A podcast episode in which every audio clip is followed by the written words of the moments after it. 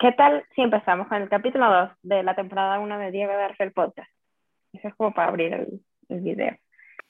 El siguiente contenido contiene spoilers de la temporada 5 de La Casa de Papel. Alicia Sierra. Ah, qué personaje. Es eh, especial. Es especial. Para mí es necesario. Es necesario tener una Alicia Sierra en series como esta. Sí, sí.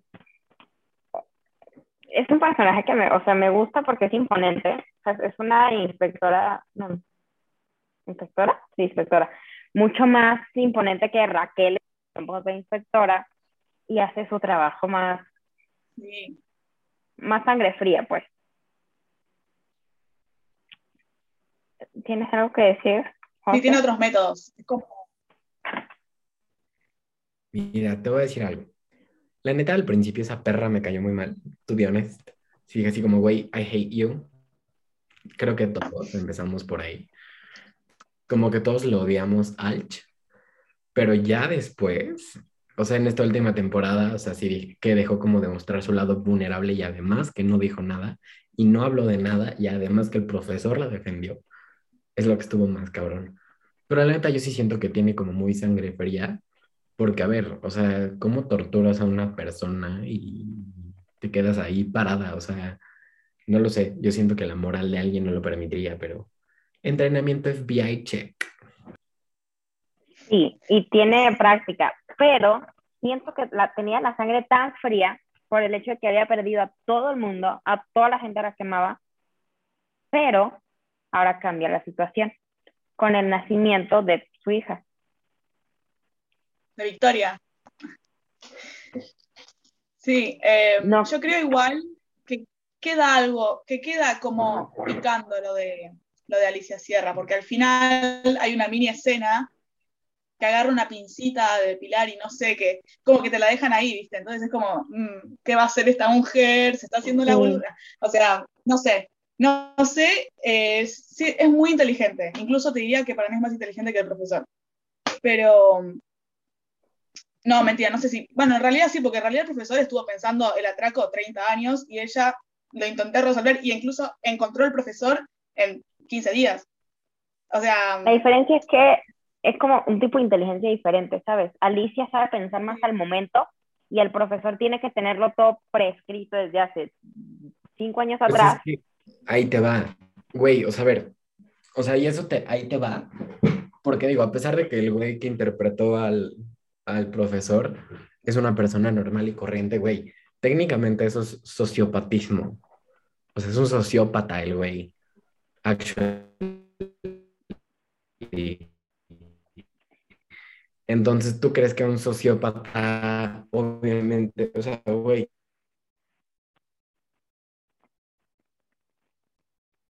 pensar 30 años mientras lo dice y después de 30 años hacerlo? O sea, think about that. O sea, es un sociópata. Es un sociópata, por eso tiene que tener todo planeado. Y obviamente los güeyes del FBI, punto número uno, son gente totalmente capacitada, gente que entiende métodos de manipulación mental. Y ahí te va, porque eso que hace específico, lo que hacen Alicia y Raquel cuando tienen a alguien, a alguien, ¿cómo te explico? Cuando tienen a alguien detenido, lo que hacen es que aplican los primeros dos tópicos de Freud, que es jugar con subconsciente, preconsciente e inconsciente. Juegan con eso, los quebrantan y le sacan todo de en medio. Ese es el punto. Y el profesor no hace eso. El profesor solamente juega con su consciente. Ajá. Ese es el tema. Sí, pero de todas formas el profesor le terminó de alguna forma ganando a Raquel. Porque Raquel se estaba enamorando del personaje. Pero acuérdate ¿Cómo, cómo? quién era. Raquel, se enamoró. Pero acuérdense que Raquel no sabía, o sea, ella pensaba que era... Que era... Ah, es verdad, hace mucho no veo la, Es inocente, o sea, Raquel era inocente en ese momento y cuando de lo de Jura, eran muchas escenas de ella entrando en trance, o sea, en colapso mental, llorando y sin saber qué hacer porque sabe que a la persona que ha estado buscando meter a la cárcel por dos semanas es la persona que se ha enamorado por dos semanas. Es verdad. Y hablando de el profesor, ese era el siguiente tema. ¿Qué opinamos del profesor? El profe. ¿Qué? Se bugueó. Güey, lo amo, él me puede hacer, o sea, güey, mismo request que Nairobi, me puede hacer 10 hijos y jalísimo. O sea, güey, ¿te imaginas el, te imaginas así el, o sea, el pinche IQ que tendrían esos güeyes? O sea, güey, qué cosas. Y la neta, he's pretty damn cute. Para serte sincero, o sea, como que sí está guapito, digo.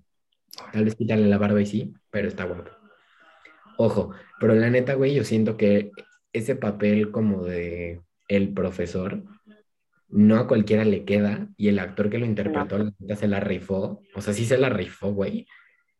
Y el profesor como que vino a la vida gracias a él. Es un gran elenco en general. En general, o sea, está muy bien elegido los actores para los personajes. Y yo siento que el profesor es un personaje muy complicado es muy profundo, muy complejo. Tiene una backstory que no sabemos ni, no sabemos nada de su backstory. Solo que está en un hospital leyendo todos los días, sin embargo, hay mucho jugo y no lo sabemos. Y eso es lo interesante del profesor. El profesor, eh, yo creo que todos lo amamos porque en realidad todos dependemos de él. O sea, si estás del lado de los atracadores, dependes del profesor, literal. O sea, ¿Y quién no está del lado de los atracadores? Yo no conozco a nadie. No sé, tal vez hay gente desquiciada que esté del lado de la policía, pero eh, sí, o sea, nuestra estabilidad emocional depende de ese tipo, ¿se entiende? O sea, eh, eso es lo que A ver, yo lloré con él, o sea, empecemos por ahí. Así de noticia llamada de, güey, la acaban de disparar a mi leches en la, en la pinche frente, güey, o sea, yo así en lágrimas, o sea, no joke, se los juro. Estoy en esta silla todo el pinche día porque esta es mi silla del escritorio de, están en mi escritorio donde trabajo y hago tarea y tomo clases. Güey, yo estaba aquí con las clases aquí la serie acá, o sea, yo estaba así de uno jugar al gato y otro al garabato, güey. Pero yo estaba tapado con mi cobija, güey, con palomitas aquí, con la cámara apagada en clases, güey, yo así. Güey, o sea, me tuve que ir por papel de baño, al baño, porque no mamen cómo lloré. O sea, güey. La escena de lo siento lo siento, Raquel, lo siento. Pacho tiene lo siento. razón de la vida. Pacho tiene toda la puta razón. Toda la puta razón de la vida. O sea, la, la estabilidad emocional de todos nosotros, güey, a favor de atracadores, güey, depende de ese vato. O sea, total y completamente. Pero ahí te va. Yo al principio era Team FBI y ahí te va. ¿Por qué? Porque Raquel me caía súper bien y dije, güey, pinche morra mamona, ahorita va a decir todo y les va a descubrir el plan, cosa que no hizo y Alicia Sierra hizo después. Yo dije, ahorita les va a descifrar el plan, les va a meter una pinche bomba por no sé dónde y los va a matar.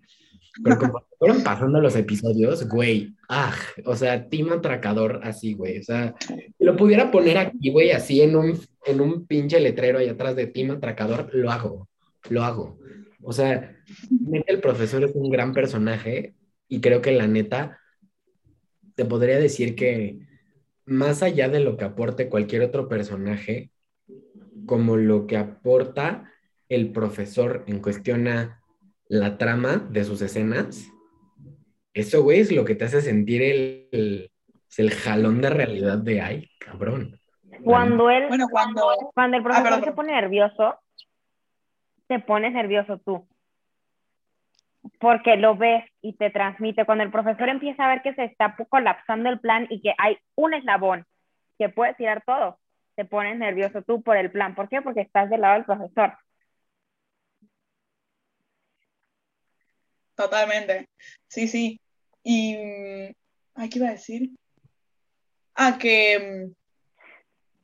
Que me parece como me parece súper lindo como después todos como que le tienen un re cariño, es como que es como un papá, es nuestro papá, es, es, todo, o sea, ese tipo es todo, literalmente, tipo, lo amamos. Si a mí de papá me eh, estás hablando, Moscú, la neta. A mí sí Moscú se me decía el papá de todos. Sí. Sí, sí. Ese, viejito lo amábamos todos. Ay, al que fíjense que sentí demasiado extra en la serie fue al partner de Helsinki, a Oslo. Como que no, ya. Como que ese güey mm. estuvo como muy extra en la serie. No sé qué opinan. Más o menos, sí. Les tengo una pregunta. A ver, viene. ¿Qué tiraría más la estabilidad emocional? ¿El profesor Tokio o Nairobi? O sea, la muerte de qué personaje. Estás viendo que acaba de pasar, güey. O sea, estás viendo que los tres ya acabamos de ver la serie, güey. ¿Nos quieres poner a llorar aquí? Eh, bueno, a eso vamos a llegar. Yo te voy a decir algo. Ay, cabrón. No, no me vas a hacer llorar, cabrón. Mira, ahí te va. Como que yo digo que a mí me pegaría más si matan al profesor. O sea, porque a Nairobi, güey, sí le lloras y todo, y la la la, y la puta ama. Y a Tokio, güey, pues obvio le lloras porque fue la heroína diagonal problema de toda la serie. Pero es que, güey, lo mismo que estamos hablando ahorita, el profesor, es estabilidad emocional, güey, y él, y él sientes la misma adrenalina que él siente, güey, en ese instante. Eso es lo que yo siento que hace como una buena relación actor-público. Y cuando hay esa buena relación, ahí es cuando más duele. Duele. Y por eso dolió con Nairobi, güey, porque Nairobi conectó con todo mundo, güey. Por eso dolió, para mí dolería más el profesor, to be honest.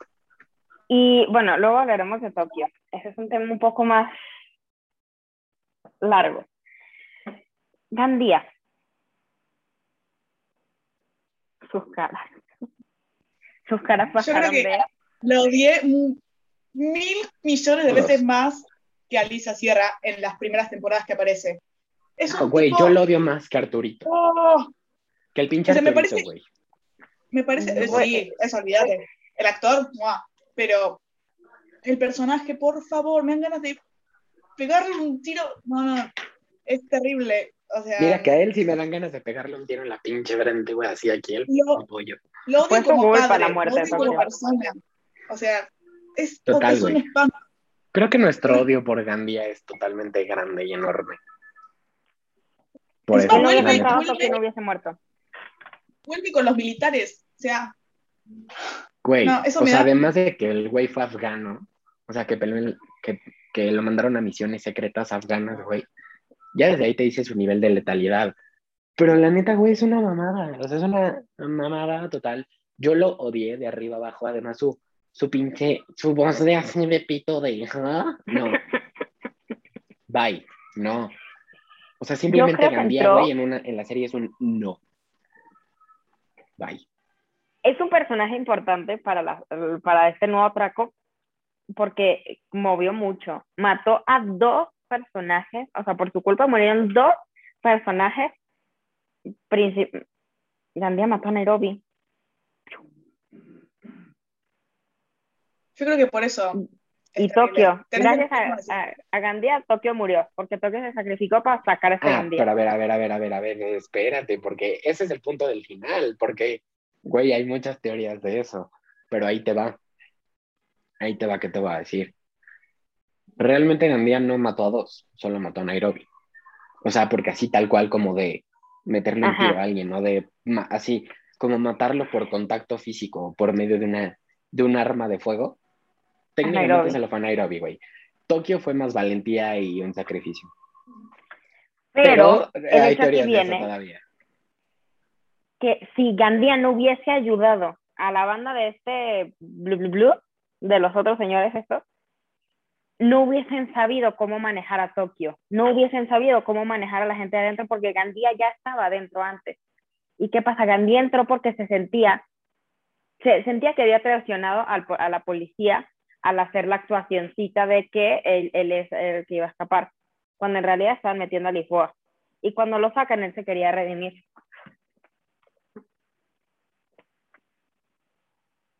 ¿Algo que decir, Pachu?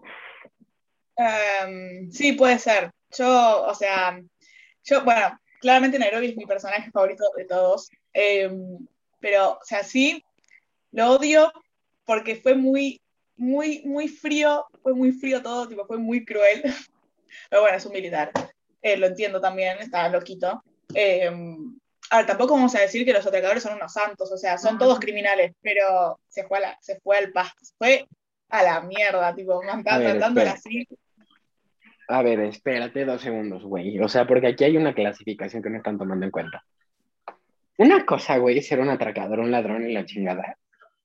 Y otra es ser un maldito asesino con un pedo aquí cañón en la cabeza de lo va a matar a medio mundo, güey. O sea, una cosa es ser un asesino y tener pedos en la cabeza. Y otra cosa, güey, es ser un atracador y un ladrón. La neta. Sí, sí, o sea, está loquito. Pero no, o sea, es, mucha bronca, mucha bronca, mucha impotencia.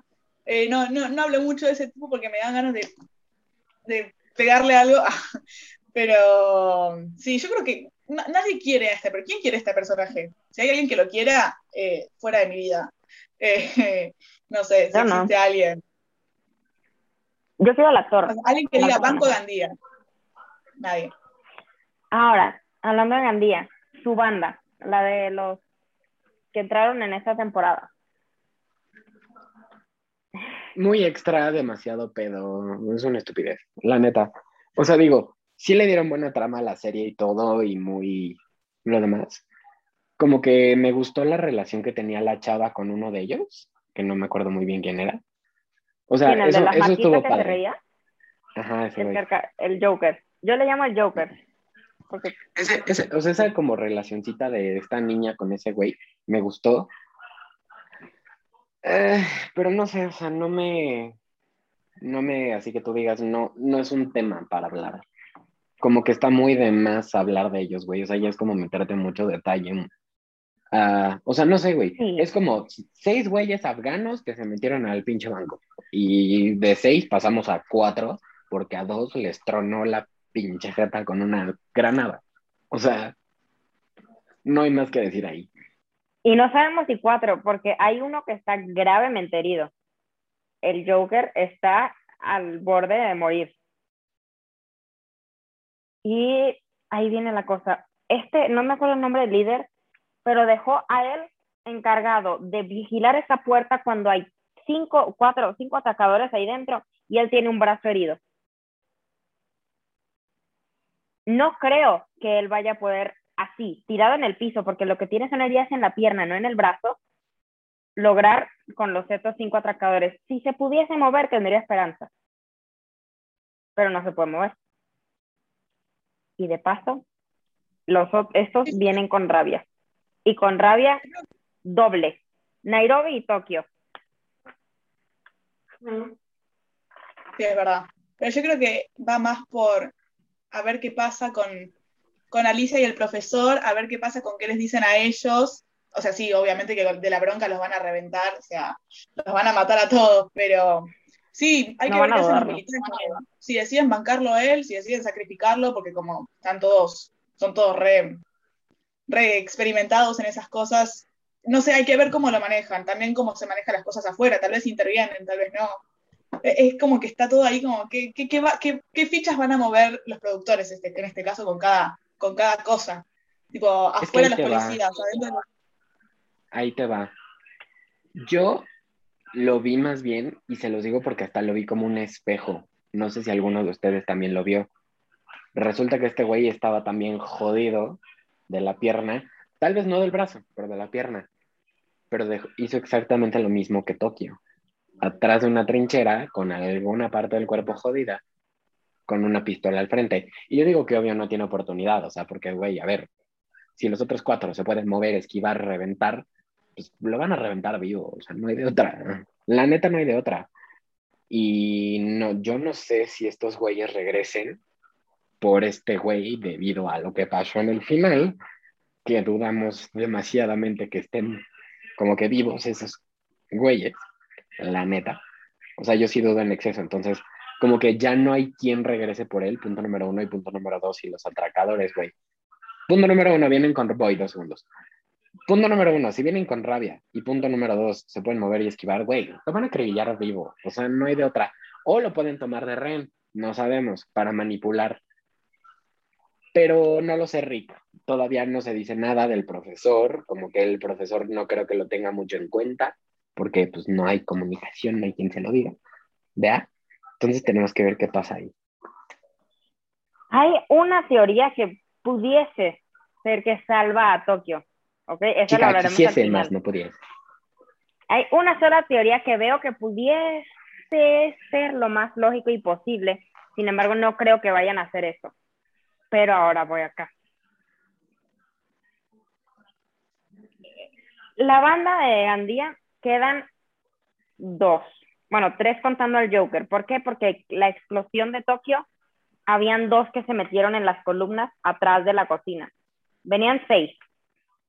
Cuatro estaban en el centro de la explosión y los otros dos estaban atrás, que se metieron a unas columnas.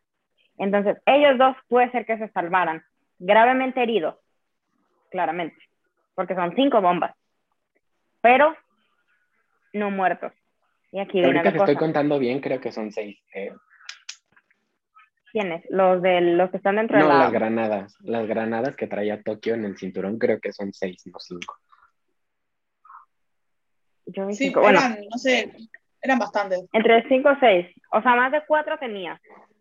Más de cuatro tenía. La, eh, la rubia era una de las que se estaban escondiendo porque es un personaje, me parece un personaje bastante bueno, como con potencial. La de Pero no sé si se murió. Estaba atrás de Gandía. Estaba atrásito de Gandía. Sí. Sí, o sea, cuando Gandía gritó Granada. Ojo con esa mujer. Pero es que ahí te va, cuando Gandía gritó Granada, y ni entre que ni acabo de gritar Granada y toda la pinche cocina explotó, que yo tengo una teoría de eso que lo platiqué ahorita con mi mamá después de comer. Ahorita, ahorita que lleguemos a ese punto se las voy a platicar. Tenemos un tema con eso. ¿Por qué? Porque la neta, al fuego y a la explosión de una granada nadie sobrevive. O sea, y más al fuego en específico que, pues, güey, te incinera. O sea, te incineras Es una cocina. Y es una cocina, empieza por ahí. O sea, tuberías de gas, llaves. Digo, considerando que además le, además acuérdense que para protegerse le quitaron la tapa entre Julia y Denver. O bueno, entre. La madre, siempre se me olvida el nombre. Manila. ¿Cómo se puso? Entre Manila, entre Manila y Denver, que yo la tengo muy ubicada como Julia y Denver, pusieron la, la tapa de mármol o de lo que fuera en la puerta de la cocina, después de que hayan literal volado la puerta. Yo creo, y lo veo más peligroso todavía, pues porque, güey, abierto o no el gas, si le entra fuego por ahí, pues ¡pum! No terminó la explosión, o sea, no terminamos de ver no. La explosión. Y es que de ahí salen muchas teorías que ahorita te voy a contar. Entonces, como no terminamos de ver lo que sucede, es lo siguiente. Vimos cómo sale la explosión, pero ya después nos empezaron a cambiar la imagen a Río primero, después pasamos a ver la reacción del profesor, como el profesor se metió al baño a llorar, como reaccionó Lisboa y la compañía, y después otra vez a Río. Y en Río se cierra la serie. Tamayo. Coronel Tamayo. no, vas, Pacho. El rubio, creo que es rubio, sí. Este... Güey, no es rubio, es calvo. el que está al mando, el que acusa a Alicia Sierra de sí. traicionera, em, detestable, incluso peor que Gandía. Eh, sucio, sucio, sucio. Em, nada, no, no, no, no juega bien las reglas. ¿Sabes lo que me pasa? A mí no me gustó mucho, no me pareció de las mejores temporadas, porque me pareció que como que fueron, como que los trataron muy de tontos a los policías, como que no te parecía obvio que lo del polvo rojo era una trampa, como que no, no, les sonó raro, o sea, eso me pareció raro eh, y me parece un idiota. En momento, o sea, está buscando desesperadamente agarrar al profesor. Cualquier ventanita, cualquier puntito de luz que tenga, puede ser una esperanza. Entonces, cualquier cosa que encuentre la va a buscar. ¿Por qué? Porque está el 99% de probabilidades que sea una trampa al profesor, como también está ese 1% que sea un descuido del profesor, al cual está tratando de llegar. Pero es que, güey, ahí te va, o sea, remontemos al punto es un sociópata que tiene 20 años planeando el plan para vengar a su hermano que técnicamente era plan de Berlín y Berlín esperaba vivir para ese momento, pero pues todos entendimos a lo largo de la serie qué pasó. Para vengar a Berlín, ¿tú crees que no iba a tener todo más que fríamente calculado? O sea, la neta, el profesor sí ha cometido errores y como cosas impulsivas, pero eso es lo que lo ha sacado de su zona de confort. Entonces, como no ha cometido errores, es eso. La cosa más impulsiva que ha hecho a lo largo de toda la serie ha sido lo que hizo con Lisboa. Cuando fingieron la ejecución de Lisboa, fue el mayor riesgo que ha tomado, que era ir a entregarse. Sí. Y eso fue lo que lo ha nublado. En este segundo traco, lo que ha nublado el juicio del profesor es Lisboa. Lisboa ha hecho que el profesor se desconcentre. Y ahora bien, como dices tú, no creo que el profesor se descuide. ¿Por qué? Porque aparte de que es un plan para vengar a Berlín, metió a más de ocho personas a ese banco sabiendo que la única forma de que salgan es con él ahí. Y con las ocho personas está encariñado. A las ocho personas las quiere y ahorita más porque está su pareja adentro. Entonces. Exacto, exactamente. O sea, es lo que te digo, no hay ventana de error. Ajá. No hay ventana de error. Ah, no, que respecto a, Ajá. Espérate, que hable eh, Pacho. Este, ¿Cómo se llama? Castillo. Castillo. Siempre me olvido el apellido. Eh, también me pareció el detalle de las esposas. ¿Cómo se les pudo escapar eso? O sea, me pareció como que, dale, tipo, soy la policía, man, ¿cómo? Y son unos atracadores con planes de 30 años, ¿cómo vas a dejar las esposas en.? O sea, eso me pareció. te va. Muy raro. ahí te va. Piensa en algo cuando metieron a Río, ya ven que le metieron la baliza GPS y el micrófono, creo que aquí o en el brazo, no me acuerdo dónde. En la costilla, creo que no. No sé, en dónde fuera. Ah, no, se lo metieron en el oblicuo. Se lo metieron en el oblicuo. Pero ahí, o sea, a lo que voy y ahí te va es. El tema con Tamayo es que como ya traía la, esa, como esa culpa de encima de punto número uno, culpar a Alicia Sierra, Punto número dos, los documentos de secretos nacionales, la, la, la. Pues, güey, llega un rehén, un prisionero, y lo primero que haces es que le sacas las esposas. Y no la vas a, no vas a registrar las esposas, güey. Porque, a ver, sí, pueden ser unos cabrones locos psicópatas de, con un plan de 30 años atrás. Pero, pues, güey, para ellos son esposas, o sea, no lo piensan, no lo hablan. Simplemente es como, güey, quítaselas, cámbialo, bañalo, dale de comer y ahorita viene. O sea, no, no tiene lógica el hecho de, ahí vamos a revisarlo completo, que lo hicieron. Le, o sea, lo, le revisaron completo todo con el test este de radiofrecuencia de las madres estas que te pasan inclusive en el aeropuerto. ¿Por qué? Porque esperaban que les regresaran la jugada que hicieron con Río. Meterle una baliza y un micrófono en el cuerpo. Más, ahí te otra vez. El profesor, sociópata, plan de 30 años atrás, todo estudiado, sabía perfecto que lo que más iban a ignorar eran las esposas. Yo no lo veo como una estupidez y no veo así como, ay, güey, ¿cómo se les pasó? Sino más bien digo así de, güey, claro, o sea, gran, gran plan. O sea, gran plan, güey. Lo primero que haces cuando llega alguien esposado es, güey, quítaselas, cámbialo de ropa, dale de comer, dale agua y lo sientas a hablar. O sea, se acabó. O sea, no te, que lo, lo sí. La persona que decidió que pusieran el micrófono fue Lisboa alguien que ya tenía experiencia dentro de la policía y que ya sabía el protocolo y lo que, iban a hacer. Ahí, te va, y hay algo que se nos está olvidando, y es algo que no sé si para el volumen final lo van a tener en cuenta. Acuérdate que los lentes de Ángel traen un micrófono adentro también. ¿Te acuerdas? Ángel, el gordito de barba del... No se los habían descubierto. Creo que ya se los habían descubierto antes. ¿Ah, según yo no. No, según yo no. Según yo no. Ah, yo, ah, yo pensé que, que sí se lo habían descubierto. Ah, bueno, no sé. Eh, y si no, no sé, o sea, yo creo que lo que, para mí, lo que deberían reforzar, como que me faltó poco de la policía avanzando, ¿me entendés? Yo creo que en esta temporada fue como mucho ganaron los atracadores, ganaron los atracadores. Tipo, nunca hubo una jugada de la policía que vos decís, está bien, Vocalice Sierra no estaba, si no estaban jodidos los atracadores. Pero eso me, pareció que faltaba eso, como algo, algo ventajita, como que me pareció como que demasiado vulnerable la policía. O sea, está bien, los militares ahora. Tipo, los militares ahora están. sacando el punto de Tamayo, güey, o sea, digo, porque ese, ese, era el punto foco estelar. Güey, o sea, a mí Tamayo, como que sí digo, órale va. O sea, como que sí jala como personaje, o sea, sí dices, va, fregón. Pero una vez que llega Alicia Sierra, se convierte en su pinche becerrito, o sea, se la vive atrás de ella. Ajá, sí, güey, justo. O sea, se la vive atrás de ella así de, güey, ¿qué quieres? ¿Dulces, café, leche? O sea, güey, se vuelve su secretario.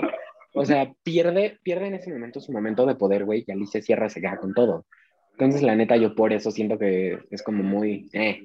O sea, y te diría que inclusive el tema de Tamayo es que el actor sí está muy fregón y todo lo que quieras, pero creo que a él no le pasa lo que nos pasa a la mayoría con el profesor, güey.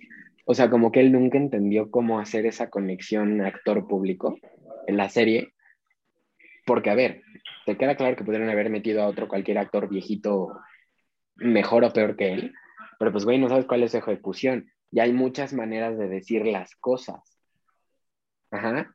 La neta, o sea, que se hiciera la víctima así de, güey, disfunción eréctil, no sé qué, y la, la, la, y o sea, es una estupidez. Y lo único que hace hacer ese güey es hacer coraje de toda la pinche serie. Te lo juro, yo me cansé de él después del. Güey, o sea, su, su, tarea fue gritar, hacer corajes y de entregarle café y dulces a Alicia. Berrinches. Bye. O sea, la neta a mí sí se me hace así como muy, muy irrelevante el personaje de Tamayo en el sentido de no tiene ni puta idea de lo que está haciendo. Eso es a lo que vamos. E inclusive por eso cuando salen Estocolmo, Lisboa y Tokio, güey, a negociar con él, es que entiendan que ahora sí que como dicen, tenemos a Tamayo cogido por los huevos, porque no entienden, güey, porque no entienden que Tamayo no entiende ni puta idea, por eso. Por eso digo se dieron cuenta que Tamayo no tiene ninguna pieza contra ellos, porque y es que en ese momento fue que dijeron, el profesor lo tiene Alicia y no lo tiene Tamayo. Alicia se fue de Tamayo y fue que agarró y esta Lisboa conectó todos los hilos y dijo, ah, o sea, la policía está desesperada. Exactamente. Y como último tema negativo, ah, Pacho, ¿tienes algo que decir? No, ¿segura? Ok. Como último tema negativo, entre comillas, Arturo. Ay, al fin, hemos llegado a ese punto. Eh, ah, tengo que hablar primero yo, güey, porque necesito sacar esto de mi pecho y ustedes son la gente apropiada para sacarlo de mi pecho. Lo odié desde el momento uno. Desde el momento uno. Me cagó toda la serie, o sea, te lo juro, fue así como cada vez que salía, te lo juro, llegaron varias escenas que yo nada más le hice así de, de 10 segundos después, porque ya no quería ni ver sus escenas, o sea, güey, muy extra, demasiado corajudo, aires de grandía, que a lo, a lo pendejo, o sea, güey, su, su última rebelioncita esta de donde supuestamente se acabaron de fugar o no. Un berrinche. De que se metieron al... Ajá, o sea, güey, eso era un berrinche. Y además ahí te va, o sea, en esta última temporada, güey, ahí te va cuando yo empecé a ver la serie.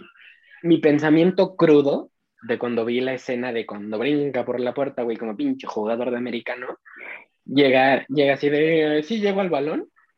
O sea, güey, fue, acabas de vivir una experiencia que te puede dejar estrés postraumático y traumas de la vida. ¿Quién en su perro sano juicio se vuelve a cometer el mismo acto? ¿Quién en su sano juicio, güey, vuelve a brincar a la misma situación así como el la ya lo tenía antes, Por eso, por eso salta. Por eso se mete, porque sigue. Pero el trauma ya lo tenía. No, y ahí te va por qué. Y yo después lo entendí. Es porque el güey solo quería fama. O sea, si salían de ahí vivos, cosa que no pasó. No. O sea, cosa que a Arturito no le pasó. Gracias a Dios, güey. Cuando lo mataron, te lo juro, fue el alivio más grande de toda mi vida. O sea, fue así de, ah, ya se deshicieron de este güey. Así de, ah, no murió, para mí que no va a morir. Obviamente no va a morir. Para mí le va a querer sacar el hijo a Mónica, va a ser todo un Va a, seguir siendo un dolor. A ver, acuérdate que Mónica le metió un disparo, o sea, a ver, aquí en el pecho. Y nada más porque yo creo que le dio dislexia de no le dispares del lado izquierdo, y confundió el izquierdo con el derecho. Porque, a ver, pues un disparo aquí directo al lado izquierdo, que es donde está el corazón, es una bala a través del corazón y bye, se te desactiva el sistema. O sea, güey, ¿cómo no? Bueno, de, de, ser que la bala entra y salga, sí, si se le queda adentro ya, es, ya estamos hablando de otros términos. Pero si la bala entra y sale, o sea, le perfora por el medio, y sí, güey, es muerte segura. Güey, claro, si una bala, a ver, si una bala te perfora el Dije chao. Ah, te entendí, no. Y no, yo sí, güey, ¿cómo fregados no? Ya. Es que, es que lo este dijiste como que muy bajito y sonó como un no. Pero bueno, el punto es que Arturito me cagó toda la serie, güey, no lo soporté. Y a la fecha sigo sin soportarlo, o sea, no puedo ni verlo, güey, es como, neta, quítenlo de mi vista, por favor. O sea, no, simplemente no. Digo, sí es un buen personaje, el actor tiene, o sea, sí me gustó como la forma de la interpretación del actor, güey, pero así el personaje como tal, si lo tomáramos como si Arturito existiera en la vida real, lo odio, lo odio, me cagó toda la serie.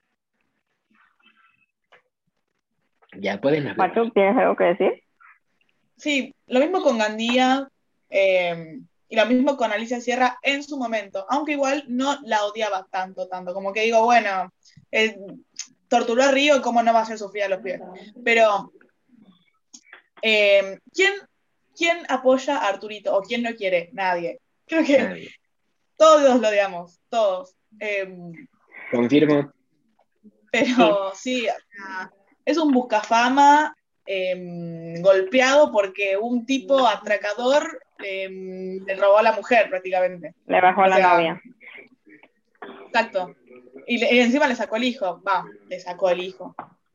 Entre comillas. Em, Él le va a terminar abandonando.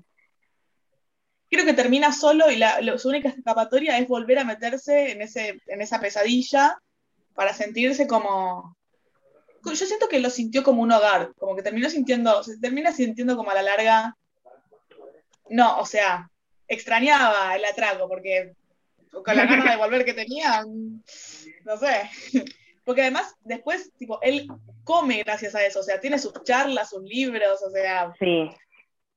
no sé, para mí como que... Es, es detestable, pero tiene como un apego al atraco increíble, o sea, Igual nefasto, lo odio. Dios. Yo, yo siento que Arturo es un cobarde con síndrome de héroe. Me quiero hacer el héroe, pero soy un cobarde que no me atrevo a hacerlo yo solo. Entonces voy a agarrar no a las demás haberlo personas, mejor. manipularlas para que hagan el trabajo sucio por mí, pero terminar yo siendo él, ah, yo hice el plan. No pudiste haberlo escrito mejor, te lo juro. Una caída tan baja, tan, tan baja, que es detestable. Creo que con esto podemos cerrar con la parte negativa de la serie, con la parte odiable de esta serie. Y pasar a algo un poco más color de rosa. no tan color de rosa, pero vamos subiendo. Palermo. Uy, Jesús bendito, ok. Orgullo nacional. Se, se emocionó. Ay, sí, no. es que ahí te da. O sea, empecemos que entre. Digo, no creo que sea la situación de Pacho y, si sí, haznoslo saber, güey, porque urge saberlo. O sea, entre que acá Molcas y yo. Ajá. Güey, o sea, te identificas cabrón con Palermo, o sea, dices así como, güey, o sea, como que pertenecemos a la misma hermandad, ¿sabes? Como que, qué chingón. Ah. Pero como personaje, pero como personaje, a mí se me hace como muy intenso, ¿sabes? Y el hecho de tener dos, bueno, a lo que posiblemente podrían ser dos pérdidas en caso de que sepamos qué onda con Helsinki la siguiente temporada. Híjole, híjole, güey. Y la, o sea, la neta, yo siento que Palermo tiene ahí como un amor muy escondido por Helsinki, que ya después cuando lo vi así con una pierna sangrando y casi rota porque le cae una estatua de dos toneladas encima. Digo, lo bueno es que es gordo, güey, y eso le salvó la vida. La neta, güey, ahí, es donde, ahí es donde justamente entra uno de los tópicos de Freud, que habla de la, que es, eso te lo dicen en clase de psicología, salió el inconsciente de Palermo de decir, güey, yo voy a cuidar de ti porque, o sea, literal, en palabras indirectas le dijo, güey, me gustas, te quiero en mi vida. Ajá. O sea, no se lo dijo así como tal cual y directo y crudo, pero se lo dijo así como, gordo, te prometo que yo voy a cuidar de ti y bajo mi guardia nadie se muere. Así se lo dijo, creo, en exactas, en palabras exactas, según yo le dijo eso. Pero la neta, güey, Palermo se me hace un personaje. A mí la neta Palermo se me hace un personaje tan fregón y yo te podría decir que es de los personajes más como, ¿qué te podré decir? O sea, es que no hay una palabra como para decirlo, pero es como de los personajes que más podrías resaltar de la serie, aparte de Berlín, porque la neta mí Berlín sí se me hizo un personaje que podrías resaltar. Digo, aunque algunos también nos cagó la existencia Berlín, y debo decirlo, lo debo confesar, a mí Berlín al principio sí me cagaba muy cañón y me cagó casi hasta el final. Como que Palermo, güey, es una de esas personas que dices, güey, puedes ser un puto loco, puedes tener o sea, sí, caca en la cabeza, pero güey, lo amas, o sea, hay una parte de él que se da como a querer y que se da a amar, ¿sabes? O sea, güey, por ejemplo, en la escena donde estaban cantando la, bueno, cuando empezaron todos los güeyes así de boom, boom, chao, boom, boom, chao, que empezaron así todos, güey, y que Palermo se levanta acá muy jotito, güey, de boom, boom, chao, soy marica, que no sé qué, güey, amé, o sea, no mames cómo me reí de risa con esa escena, de ahí fue donde empecé a entender un poco. Y sabes, creo que también entiendo el hecho de este abandono por parte de Berlín, porque, a ver, Palermo de alguna manera extraña sentía siguiendo, o sea, seguía sintiendo atracción hacia Berlín, pero sabía que Berlín se iba a morir, güey. Digo, tal vez no esperaba que se muriera en el atraco, pero, este Palermo sabía que Berlín tenía la enfermedad degenerativa. Entonces sabía que algún día se iba a morir. Y la neta, yo no entiendo cómo Palermo siguió sintiendo esa atracción por Berlín. Cuando, güey, o sea, Berlín le plantó un beso y se fue, le dijo así de, güey, bye, thank you, next bitch. Bye. O sea, güey, a mí me hacen eso y no le tengo, a, no seguiría sintiendo atracción por esa persona. Pero la neta, como que sí, super ship, así de Helsinki y Palermo. O sea, no sé, güey, amo Palermo, la neta. La neta, la neta sí amo a Palermo, sí me cayó muy bien y no siento que esté de más en la serie. Como que fue un personaje muy bien calculado y encontraron al actor exacto para hacerlo. Sí, yo como argentina eh, estoy re feliz eh, de que hayan incluido a un argentino y de esta forma, porque eh, este perfil de criminal con, su toque de humor es muy argentino. es como, me gustó que haya que haya sido bien argentino, porque hay veces que como que dicen, no sé, ponele, es mexicano, pero tal vez ustedes siendo mexicanos no se sienten tan identificados. Pero en este caso yo creo que Palermo lo hicieron muy bien. Em, el tema de el, perfil homofóbico, así como, e, es, muy, o sea, hay un montón de gente así acá. Em, muchos pasan, pasan todo, todo esto por el humor y se nota en la casa de papel y es genial. Em, Uy, me están llamando para comer. Pero, va a quedar un segundo. Digo, en lo que Pacho contesta, ¿sabes a mí qué es lo que me impresiona de Palermo? Que, güey, Palermo demostró como este lado homosexual, pero machista. Ahí fue donde yo dije, ok, ¿de qué estamos hablando? Así como, chica, no me mires así, chica. O sea, así de, dije, güey, wow o sea, como que ese lado, güey, homosexual pero machista nunca lo había visto en nadie. O sea, güey, de todos mis amigos LGBT, nadie en la puta vida me había, o sea, había dicho algo misógino jamás. Y nunca he escuchado a alguien gay, lesbiana, transexual, lo que quieras, güey. Nunca he escuchado a alguien del colectivo LGBT decir algo machista. Jamás. No, pero hay gente como que todavía no acepta, es como, como que tirar hate porque en realidad es como exactamente. Es como que no siguen enclosetados y siguen sin aceptarlo y por eso odian ver a los demás. Em, y acá pasa un montón.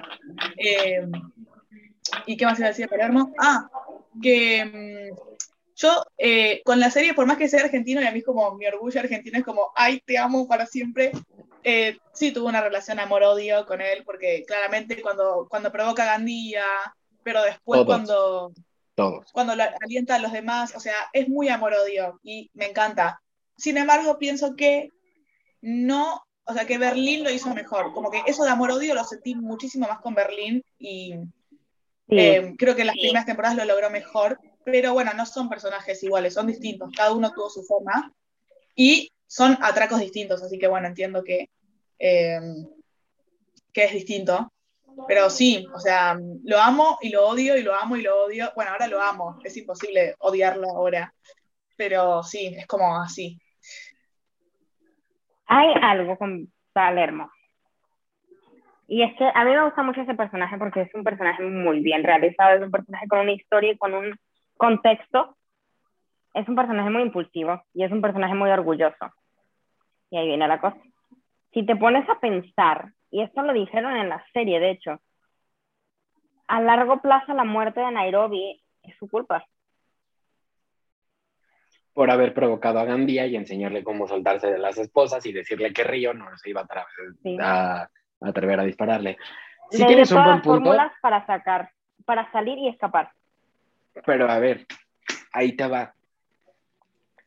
Una cosa es la relación causa-efecto y otra cosa es la relación efecto-causa.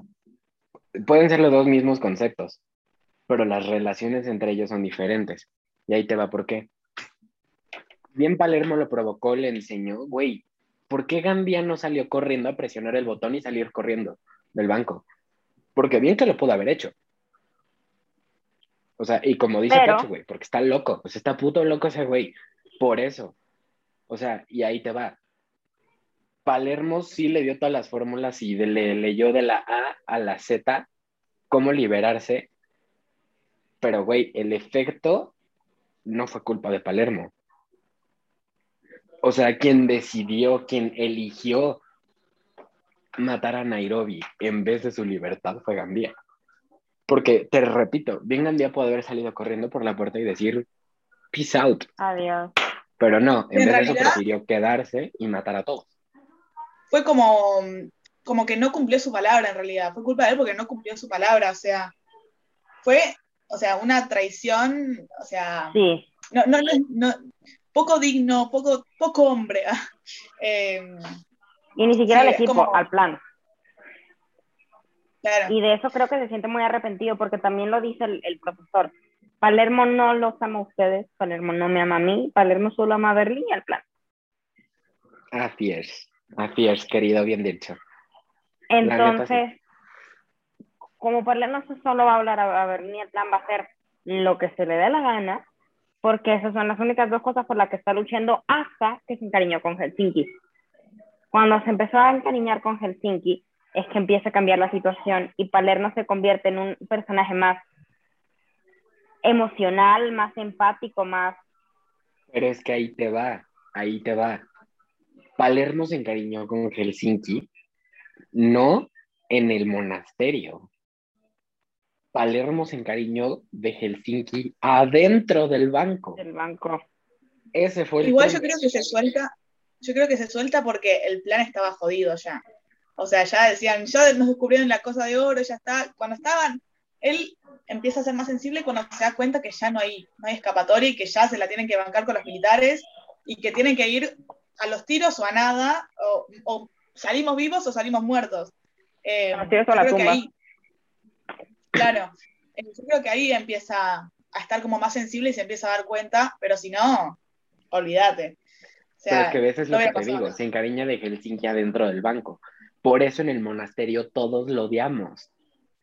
Pero adentro del banco, después, del, después de Gandhi y la chingada y la muerte y la la la, todos amamos a Palermo.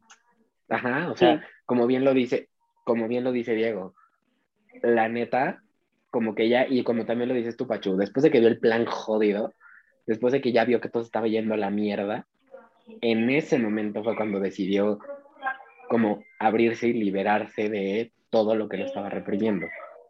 Entonces, por eso todos queremos a Palermo, la neta. Y, o sea, y ve, vean, no joke, les voy a enseñar. No joke, les voy a enseñar.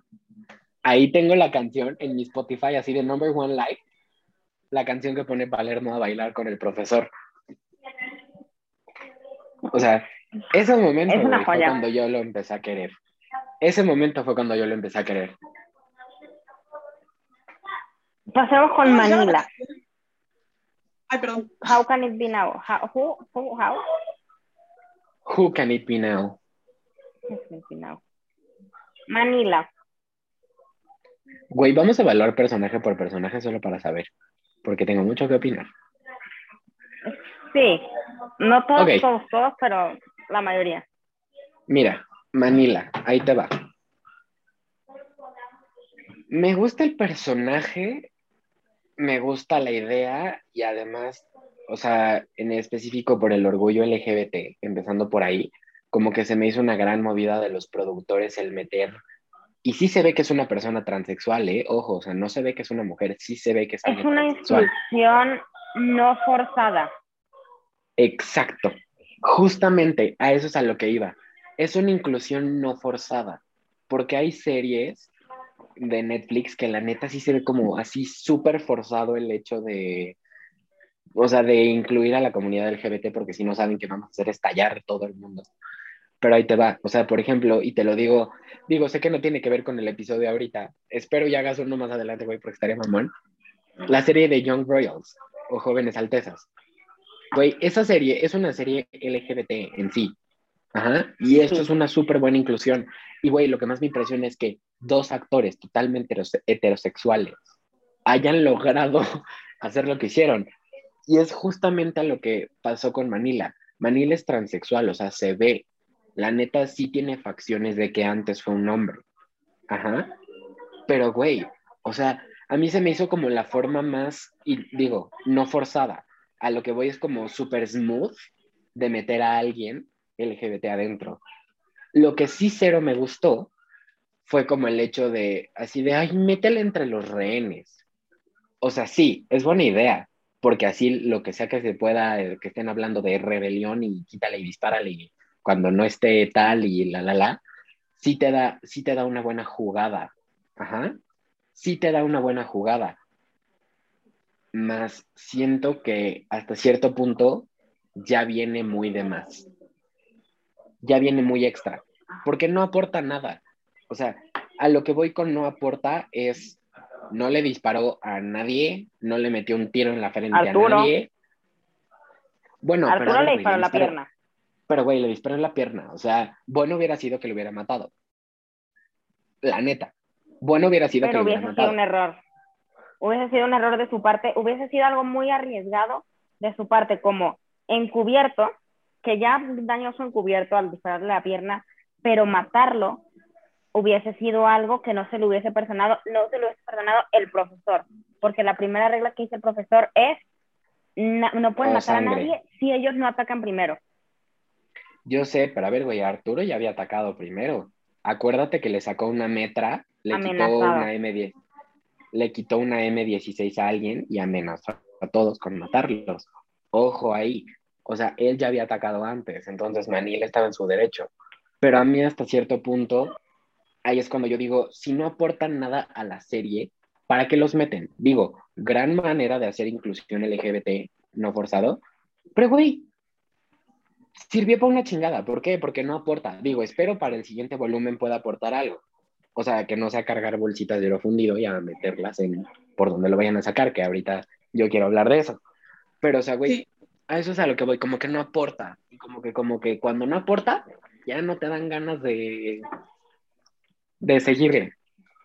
Sí, yo creo que con este personaje es claramente para mí es de las que menos después de Estocolmo, no, sí, después de Estocolmo, em, de las que menos tienen experiencia en estas cosas.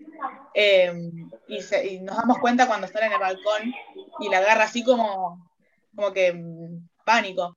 Em, pero sí, yo creo que la van a usar en el volumen 2 para este problema que está entre Denver, Estocolmo y ella. Y hay que ver qué pasa ahí, a ver qué pasa con Mónica, o Estocolmo, em, con esto de que mató a Arturo. Em, para mí bueno, va, a pasar acuérdate que es tentativo. Mucha interna, sí. Sí, definitivamente sí. Bastante. Entonces, hablando de Denver, ¿qué tienen que decir acerca de Denver? Denver, eh, bueno, Denver.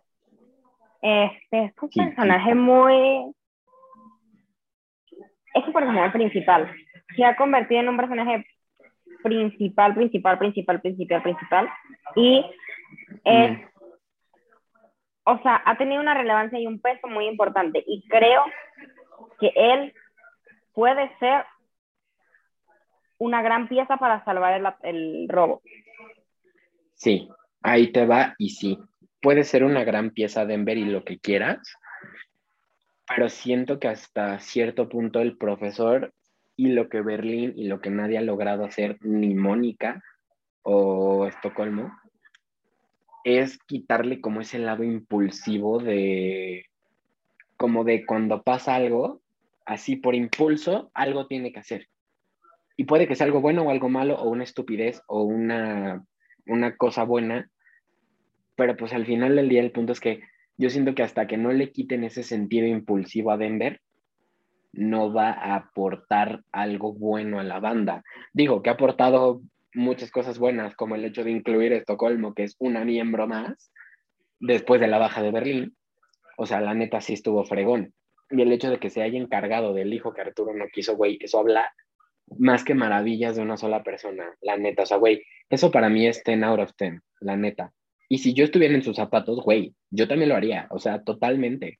Si yo me puedo encargar del hijo de alguien más y me vale madre, o sea, si yo me caso con alguien y esa persona resulta embarazada de alguien, güey, yo me hago cargo de ese chamaco, la neta, a la fregada. Pero yo siento que hasta que alguien le baje este sentido impulsivo que tiene, es cuando va a poder pensar con la cabeza fría y va a poder hacer algo racional que le ayude a la banda. Y no solo como dicen, como lo dicen en el español de España, no solamente liarse a tiros, ¿sabes? Y aparte que lo sabe hacer muy bien, también es un personaje con emociones. Achu, algo que decir al respecto. Adelante. Yo creo que lo yo sí tengo que definir a Denver con una frase es que tiene los huevos bien puestos. O sea, él no te va a arrugar, o sea, no, no va a ser, no, no, no es cobarde para nada, él va y no le importa nada, y con un tiro en el brazo, y con, con media pierna cortada, y con todo, eh, va y va a matar a todos, o sea, no le importa nada. Pero bueno, está esto también. de tiro. sí, es impulsivo, es todo, pero tiene los huevos bien puestos. Y en atracos como estos, con militares de élite, está muy bien. O sea, puede salvar a todos. Y bueno, Tokio era otra de esas que era como, uff, así como que con los, con los ovarios bien puestos. Em, y sí, creo que es alto personaje, tremendo personaje. Em, Pero es que ahí te va. Tokio. Tokio es tantito más consciente y un poquito menos impulsiva que Denver. Pero de que tiene los ovarios puestos, los tiene. Me queda claro. Yo creo que Tokio lo hace en casos muy extremos, como ponerle con Gandía y la muerte de Nairobi, o sea, es muy extremo eso. Eh, ya llegaremos, porque Tokio es un tema un poco más... No, güey, o sea, Tokio tiene que ser un tema así de un, único y específico a hablar, o sea, no solo la opinión. Bueno, solo eso, porque tiene los Para terminar con el trío del, del amor, Estocolmo. Mm, Estocolmo. Estocolmo es, me parece que, o sea, por ahora decido apoyarla porque entiendo que es difícil, mató a su primera persona, eh, tiene a un hijo afuera, puede ser que, lo, o sea, me pongo en sus pies y pobre, pobrecita. Em, pero sí, o sea, yo creo que en la, primera va a mandar un par de cagadas. Em, no, o sea, siento que va a restar más que sumar, más que sumar. Em, pero nada, solo voy a esperar con Estocolmo, a ver qué pasa con Denver y ella y su hijo y todo. Es, es que Estocolmo era una secretaria. Era una vil secretaria. Pasó a ser una ladrona de la noche a la mañana, básicamente. Pero es que ahí te va. O sea, y digo, también pensemos en el nombre que no, o sea, dejó de ser Mónica, Mónica Gastambide, güey, pasó de ser eso a ser Estocolmo. Pero piensa que no solo Estocolmo es la ciudad, o sea, Estocolmo, y se lo, no sé, no sé quién se lo dijo en la primera o segunda temporada. Estocolmo es el síndrome, el síndrome de Estocolmo. Cuando, cuando te enamoras de tu secuestrador. Pero ahí te va, o sea, güey, como que sí tiene un deep meaning, pero ahí te va. Yo no siento que porque sea Estocolmo, yo no siento que el síndrome de Estocolmo sea algo malo, de no ser que te enamores de tu secuestrador, a pesar de que te deje sin comer días y te torture y la, la, la. O sea, si te hace como esas cosas malas y aún así tú te enamoras, ahí es cuando ya lo veo mal, ¿sabes? O sea, cuando no tiene mucho sentido. Pero a ver, güey, Denver, o sea, empecemos porque literal, le perdonó la vida, güey. Denver le perdonó la vida, empecemos por ahí. Y la neta, como bien Denver a sangre se fría, se pudo haber vuelto a meterle un tiro. No lo hizo. Le dijo así de, güey, te voy a meter un tiro en la pierna, quédate callada, no hagas nada, Berlín va a pensar que estás muerta. Yo te guardo, yo te resguardo. O sea, empecemos desde ahí. Le perdonó la vida, uno. Dos, la curó. Tres, le dio de comer y de tomar agua. O sea, le dio de beber y de comer. De ahí a que salieron del atraco, de, o sea, del primer atraco, empecemos por ahí. La neta, sí se ve, ¿sabes? Y además de, además Denver le dijo, güey, yo me voy a encargar del hijo que Arturo no quiso. O sea, güey, yo no siento que sea Estocolmo por algo malo, ¿sabes? Yo siento que es más bien Estocolmo por algo bueno. O sea, güey, se enamoró de los actos que Denver hizo. Y yo creo que Denver aplica en este sentido como con Mónica o con Estocolmo, en el sentido de, güey, él hizo acciones, no palabras. Y es justamente a veces cuando estás en una relación lo que dices. Es como, güey, yo ya no quiero palabras, quiero acciones. Denver lo hizo, güey. Se encargó de su hijo, le perdonó la vida, le dio de comer y de beber, todos los días hasta que salieron de ahí, salieron juntos, se encargó del hijo, güey, de Arturo, a pesar de todo. Entonces, la neta, yo siento que es como un buen personaje, pero estoy igual que, que Pachu, como que estoy esperando a ver qué hace, porque digo, a ver, haberle metido un disparo a Arturo fue lo mejor que pudo haber hecho en todas las temporadas, güey. O sea, en todas las temporadas fue lo mejor que pudo haber hecho. La neta. Tengo una pregunta seria pero estoy esperando a que haga algo más, como para decir, ahora sí, wow con esto. Eso estoy esperando. Denver, el hecho de que Denver le haya disparado en la pierna, ¿ustedes lo veían necesario? ¿Ustedes veían necesario que fuera de un Es que ahí te va. Espérate, ahí te va. Denver no fue el de la idea. Mónica le dijo, yo, Mónica le dijo en la temporada que le disparó en la pierna, le dijo, no, no, o sea, entré en su ataque de pánico, obviamente. Digo, dime si no te va a dar un ataque de pánico si tienes un fogón de 9 milímetros en la, en la enfrente de la frente, vaya. Nos empezamos por ahí. Y le dijo así como, no, no, en la pierna. Yo leí no sé dónde que en la pierna no sangra mucho y que cura rápido y la, la. Más bien la idea fue de, o sea, ya fue desde ahí, no fue de Denver. Y es que ahí te va dispararle en la pierna yo lo vi como algo necesario, como algo bueno. ¿Por qué? Porque le perdonó la vida, porque te digo, bien a sangre fría se pudo haber volteado y meterle dos tiros y bye. Pero no, le perdonó la vida y para no quedar mal con la banda, le metió un tiro en la pierna para perdonarle la vida. Con un líder como Berlín, que no se le escapa nada al tipo, eh, creo que fue la mejor decisión eh, si en ese momento todos lo odiamos. Pero sí, yo creo que. Y qué bueno que fue idea de Mónica, porque si no, para mí que Denver ni le hubiera disparado, se hubiera enfrentado con Berlín. Em, pero bueno, al menos eh, los, dos tuvieron, los dos estuvieron de acuerdo y, zafaron.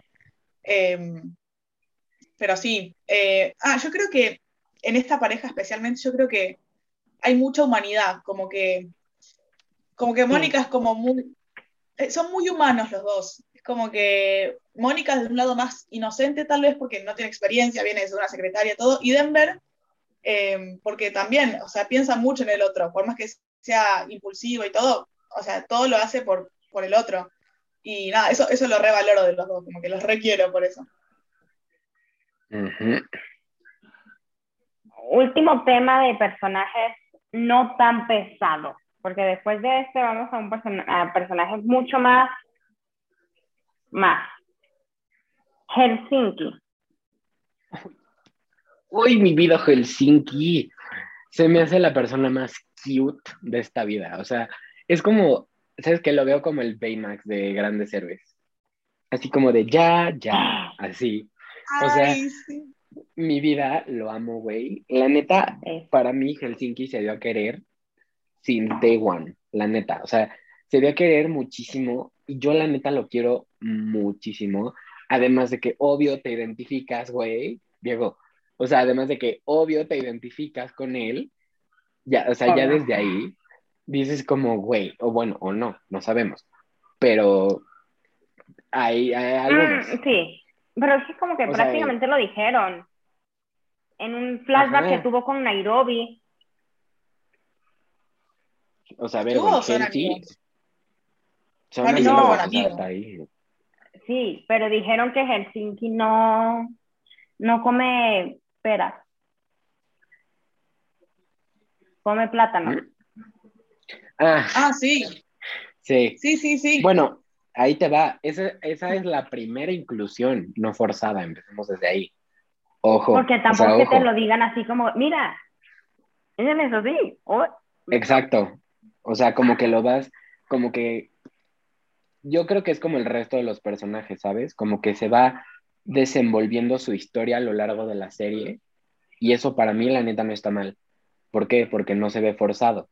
Y digo, del hecho de que Helsinki sea gay, exacto, es un factor más. La neta, yo lo quiero muchísimo. Espero y sobreviva para el siguiente volumen, porque si no voy a llorar asquerosamente. Y el hecho de que haya protegido a Nairobi, güey, con su vida, de no, y yo me quedo aquí, yo la cuido y yo la la la, y no, o sea, no sé, lo amo, lo amo.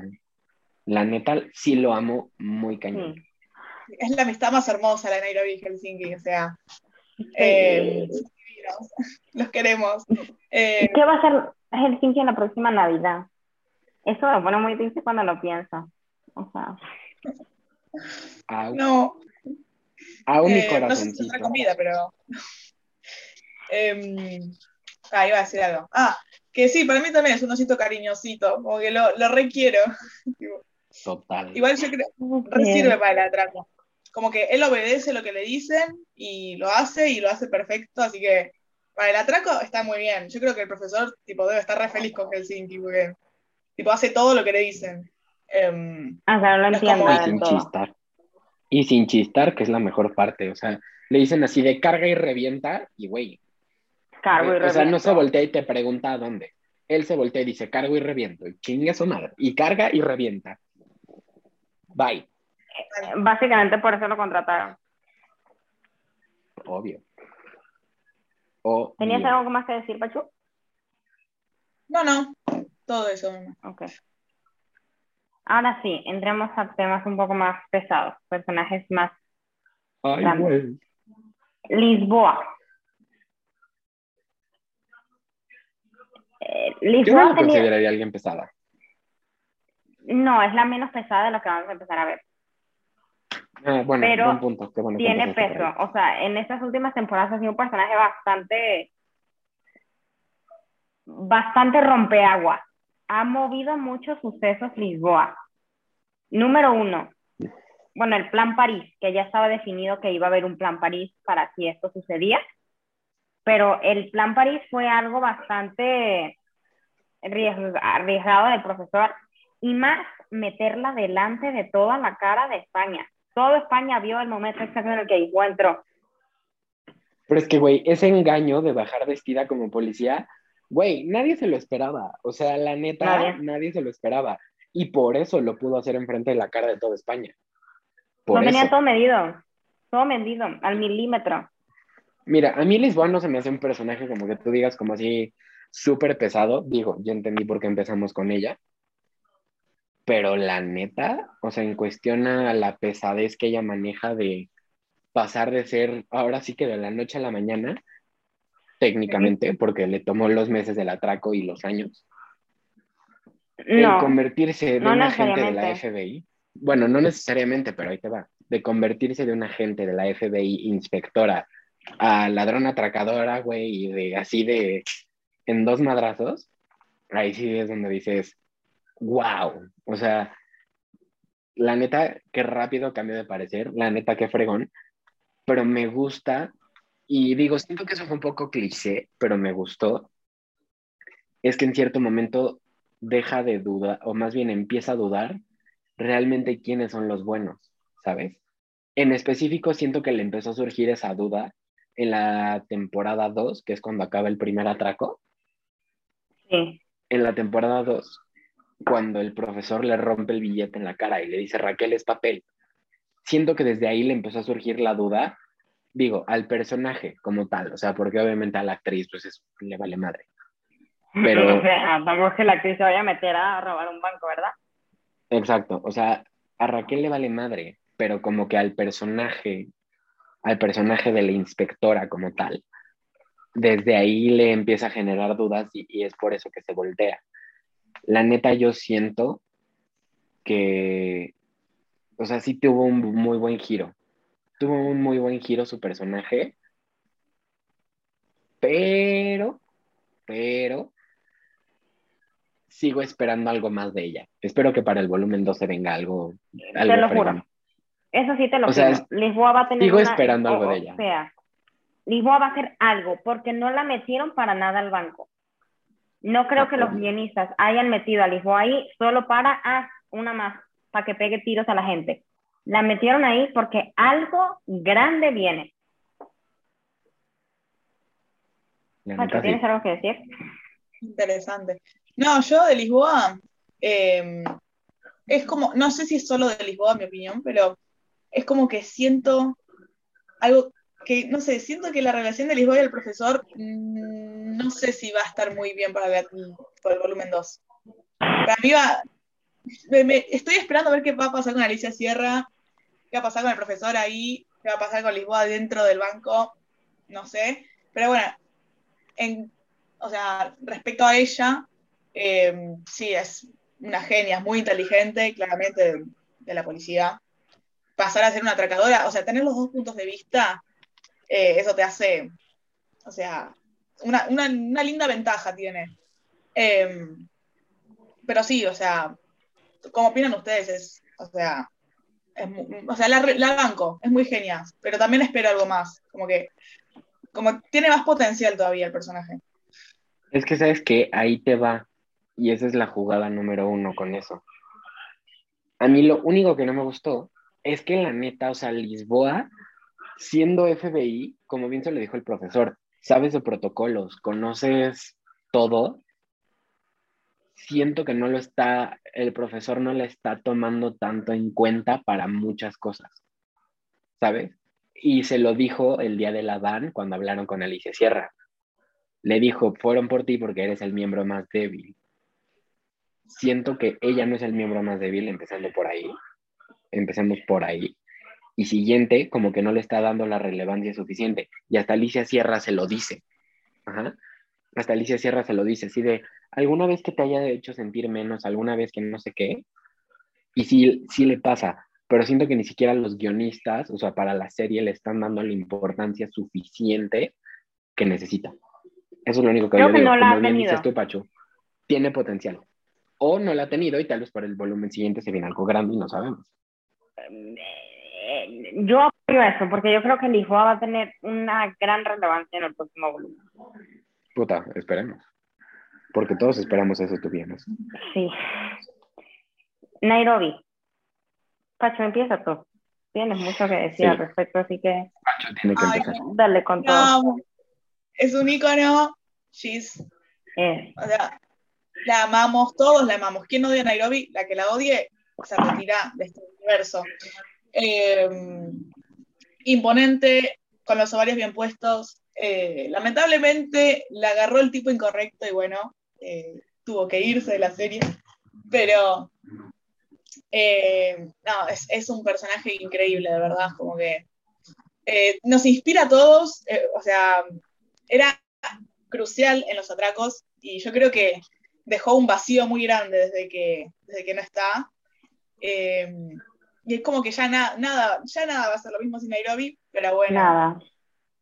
Eh, nada. Y cómo, por, cómo inspiraba a, los que, a los fundidores de oro, o sea, e, es, es una, era una pieza clave, era una pieza clave más que nada para la relación rehenes, atracadores. Eh, yo creo que también es muy, como que se, como que ya te sentís, sentís apego con Ella era como la mamá del grupo. Total.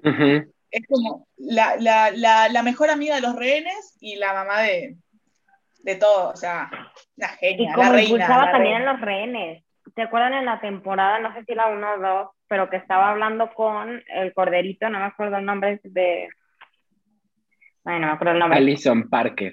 Eh, ella, Alison Parker. Está hablando con Alison y motivándola a agarrar y me gente que le dijera, lo cual después empezó a tomar otro rumbo diferente, no tan a favor, que le dijo, oye, pero tienes que aprender a cuándo hacerlo y cuándo no. Pero como impulsa a la gente a ser mejor, es algo que es tan amable de ella y, y uff, duele mucho. Chiquipun, chiquipun, chiquipun, chiquipun. Una máquina de un icono. Es un icono. Total. Pachu, ¿ya acabaste o vas a seguir? No, no, no, sigan, sigan, sigan, sigan. Bueno, a ver, ahí te va. Nairobi igual, o sea, te lo digo porque lo tomo desde el mismo punto de vista que lo tomo con los demás personajes.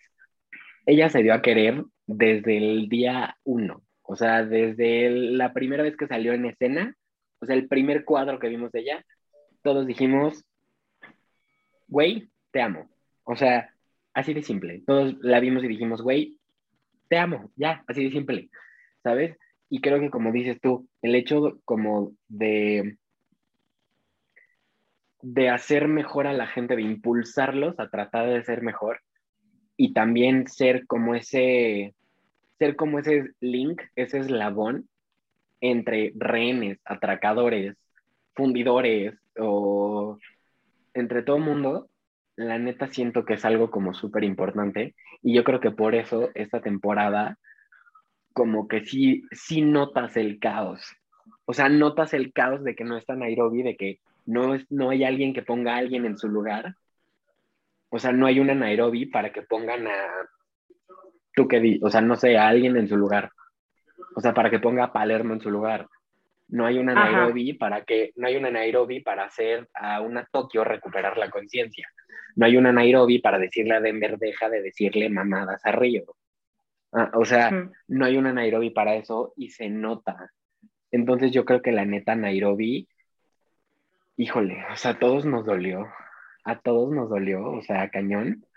Y te voy a decir algo y te lo digo porque, o sea, tengo como una lista en la mente de cómo los voy clasificando no pudieron haber, o sea, misma cosa que Palermo, no pudieron haber encontrado una mejor actriz.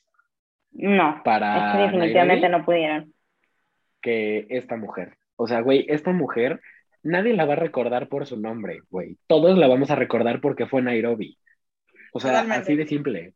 Y, güey, te lo digo porque yo la sigo en Instagram. En Instagram sube a veces videos que ven en la calle y le dicen, señorita Nairobi, ¿me puedo tomar una foto así? O sea, güey, la ubican como Nairobi. O sea, y es lo que se me hace más fregón. Y te debo decir, a mí también, o sea, ya decía por si me caía bien, me empezó a caer mejor cuando, cuando felicitó al señor Torres. O sea, güey, esa amistad como de una chava con un viejito que imprime billetes, güey, no sé, estuvo como súper cool, así de, por favor, todos aplaudamos al señor Torres, que impreso, ¿cuántos? 300 millones. Y como él le dice, señorita Nairobi, usted ha sido la mejor jefa que he tenido en mis tantos años de carrera. Güey, o sea, Nairobi es el pinche mejor personaje que pudo haber existido ever. La neta sí, que, que sad, que triste que los guionistas hayan decidido sacarla de la serie. La verdad. O sea, yo siento que todos merecíamos una Nairobi hasta el final. Pero pues mira, cada quien sabe su pedo, cada quien sabe su rollo. Pero la neta Nairobi, híjole, o sea, personaje inigualable hoy y siempre. O sea, pero creo que tanto esta mujer como actriz, tanto lo demás, wow. O sea, debo decir mis respetos, porque otra vez, ella logró esa conexión actor-público. Logró esa, sentir esa conexión. La neta. Me. O sea, yo creo que todas las muertes tienen una razón que quizás no terminamos de comprender todavía, porque todavía no vemos el final. Yo confío firmemente en que las dos muertes de, de este nuevo atraco, porque las del primer atraco ya sabemos más o menos qué, pero las dos muertes de este atraco, tres, ¿verdad? Este, tienen una gran razón que todavía no estamos claros del cuál es, pero que lo vamos a saber. Pasando a un personaje, no es, no tenía tanto peso, yo creo que va a tener un poquito más en esta temporada, y es Río. Río acaba de pasar por algo muy, muy difícil. Se le murió su primer amor real. ¿Por qué? Porque Río, ¿cuántos años tiene? Creo que no pasa los 25. No, sí, es joven, tenía 22, 22, 23 por ahí. Porque Berlín se lo dijo, que Tokio tenía como treinta y tantos. Le dijo así de, ella es 15, 15 años mayor que tú. Y no sé qué. Y la relación que tenían ellos dos era una relación muy interesante, muy extraña, muy diferente. Pero me parece que Río mm, era un personaje, es un personaje muy vulnerable. Es un personaje que todavía es un niño muy pequeño, o sea, es alguien que no sabe cómo estar en una atraco y superarlo y vivirlo, pero aún así te encariñas tanto con él y a veces empatizas con él y sientes lo que él siente, y eso es algo muy aplaudible del actor. Y pues lo que le pasó en esta temporada es... Es que... Es que sí, o sea, la neta, yo te voy a decir, o sea, Río, yo lo que siento es justamente ese tema que dices, o sea, como está tan chiquito, como que es el atraco pasado tal vez no, pero este traco le quedó muy grande. En específico, después de la situación que acaba de vivir, no estoy hablando de, la muerte de Tokio, de que se le murió su primer amor real, sino el hecho de que lo hayan casi, entre comillas, torturado. O sea, así de dejarlo parado y enterrarlo vivo y... O sea, güey, hay gente que lo entierra en vida y la muerte de Tokio, obvio. Pero la muerte de Tokio es más al final, ¿sabes? Hasta el volumen 2 vamos a entender muy bien, o sea, vamos a entender mejor qué pedo con eso, ¿sabes? Sí. Hasta ese momento lo vas a entender, entonces ahí te va. Yo siento que es alguien como muy vulnerable y debido a su edad, como esa tan, bueno, tan corta, entre comillas, edad, pues la neta, como que ahí es cuando dices, híjole, pobrecito, ¿sabes? Como que le quedó muy grande. Ese es el tema. Sí. Pero, pero, la neta siento que ha aportado demasiado a la serie en el sentido emocional, ¿sabes? Como que emocionalmente, ha, o sea, sí ha puesto de su parte para uno darse a querer, dos, como que yo creo que Río a todos, todos lo ven como su hijo, digo, menos Tokio, pero todos lo veían como su hijo chiquito. Yo sé, o sea, pero todos lo veían como su hijo chiquito, ¿sabes? Nairobi, Helsinki, Berlín, Moscú. Denver lo ve como su hermano, eso me queda muy claro. Eso sí. Pero todos los demás, güey, lo ven como su hijo chiquito. O sea, como el que hay que cuidar, al que hay que abrazar, a papacho, la, la, la. Y te lo digo porque Mónica juega este papel de mamá con él. Cuando se descalzan en el sillón para hablar, que Denver estaba que se lo llevaba la gran puta, que esa es literal su frase así, de me lleva la gran puta, estaban descalzos, que no sé qué.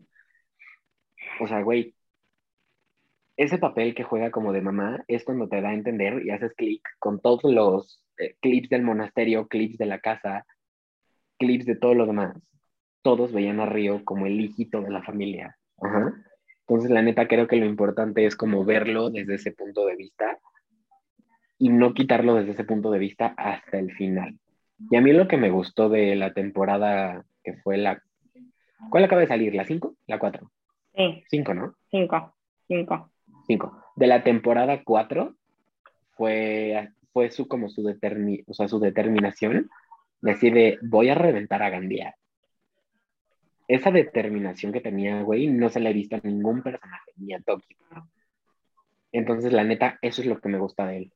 Entonces, la neta, Río siento que es alguien como súper vulnerable, súper emocional, alguien que ha aportado muchas cosas bonitas a la serie, pero tenemos que ver qué va a pasar con lo que acaba de suceder con la supuesta muerte de Tokio, cómo se va a desenvolver en el siguiente volumen. Sí, yo opino como ustedes, es como el hijo de todos, pero mm, yo no, o sea, no me gustó, no, no, es que no me gustó, sino como que no noté mucho su presencia en esta, en esta primera parte, como que si no hubiera sido por el final, ni me hubiera enterado de que Río está, estaba en el atraco, como que, como que lo dejaron muy de lado hasta el final, creo, salvo en la discusión con Gandillo y todo eso, pero fue, no sé, 10 segundos. Eh, pero sí es, o sea, un cariño que tengo, es como, está chiquito. Lo queremos, lo queremos, pero sí, espero que, que lo muestre, bueno, ahora con la muerte de Tokio lo van a mostrar el triple, pero, pero nada, me pasó eso. Ay, creo que bueno, que en la cuarta temporada, que creo que es la anterior, sí, eh, nada, eh, eso de la determinación de que ya, eh, como que se cumple eso de la frase de que lo que no te mata te fortalece, como que, como que cobró más, más carácter, más ímpetu, no sé. Espero que lo demuestre ya mm, en, este, en el nuevo volumen, ya que tiene razones. pero sí, espero mucho, mucho de Río en lo que se viene. O no, tal vez le agarra la depresión, no sé. vamos. No, vamos viendo. Pasemos a los últimos dos personajes, que ya se darán una idea de quiénes son. Número uno, el profesor. Pues es que mira, ya hablamos de él en cierto punto. O sea, no, no profundizamos, como que lo tocamos por encimita, pero creo que, todos esos puntos que tocamos, como que sí dejaron muy claro como quién es, cuál es su idea, bla, bla, bla. Más yo lo que te debo decir es como, no sé, digo, no tengo conocimiento de un sociópata así que tú digas al 100%, pero yo que vi la serie de Sherlock Holmes de, que hizo Benedict Cumberbatch, ahí, ahí te explica todo lo que es un sociópata cómo funciona, cómo bla, bla, bla. Y, nos, y si vieron la película del Joker de Joaquín Phoenix, ese güey también es un sociópata. No es un psicópata, es un sociópata. Entonces, como que el hecho de que el profesor también aplique en la, como en el rubro de sociópata, sí me deja como un poquito a deber el hecho de que no lo haya demostrado tanto o no sé si me queda de ver porque el hecho de que lo hayan clasificado como sociópata y todos tengamos un estereotipo de que es un sociópata, o si no más bien porque el profesor es como un sociópata controlado, un sociópata educado, un sociópata que sabe cómo autocontrolarse, ¿sabes? Siento que es más eso por lo que yo sentí que me quedó de ver un poco en las temporadas pasadas, ojo, porque en esta, la neta, rifadísimo 10 de 10, güey. O sea, yo lloré con él, empecemos por ahí, yo lloré con él. Y la neta, el actor, güey, o sea, el actor que hizo al profesor, otra vez, igual que Nairobi, on point, no hay nadie más que haya podido hacer ese papel. Y yo siento que la... Y Diego, tú me vas a entender, tú y yo que hemos tomado clases de actuación. Siento que él se metió tanto en el personaje que se convirtió en el personaje en cierto momento. Sí. Como que dejó de ser el, el actor que era y en ese momento presente era el profesor, ¿sabes? O sea, ya no lo era... Lo dicen en el documental. Lo dicen en, el, documental. dicen Que Alicia y el profesor, los dos tenían como un switch, que cuando decían acción, era tanto el cambio de, que estaban carcajeando a ¡chup! A ser profesor. Pasé de ser Sergio, de, no, perdón, Álvaro a ser Sergio. La otra pasó de ser Najwa a ser Alicia. Y o sea, ahí es donde yo digo otra vez, on point, no, o sea, no pudieron haber conseguido mejor actor, güey. O sea, on point, creo que el profesor, este hecho de que te transmita el soy el profesor, güey, o sea, y esa conexión público-actor y todo lo que te hace sentir a través de la serie que hasta en, en, este sentido de tú sientes que, o sea, conforme se mueve la cámara, tú sientes que estás caminando atrás de él, güey y ves todo, sí dices, fuck, qué fuerte. O sea, vivir lo mismo que él vive, tomar los pasos que él toma, tomar las decisiones que él toma, seguir toda la serie como a sus espaldas, y dices, güey, qué cabrón, qué fuerte.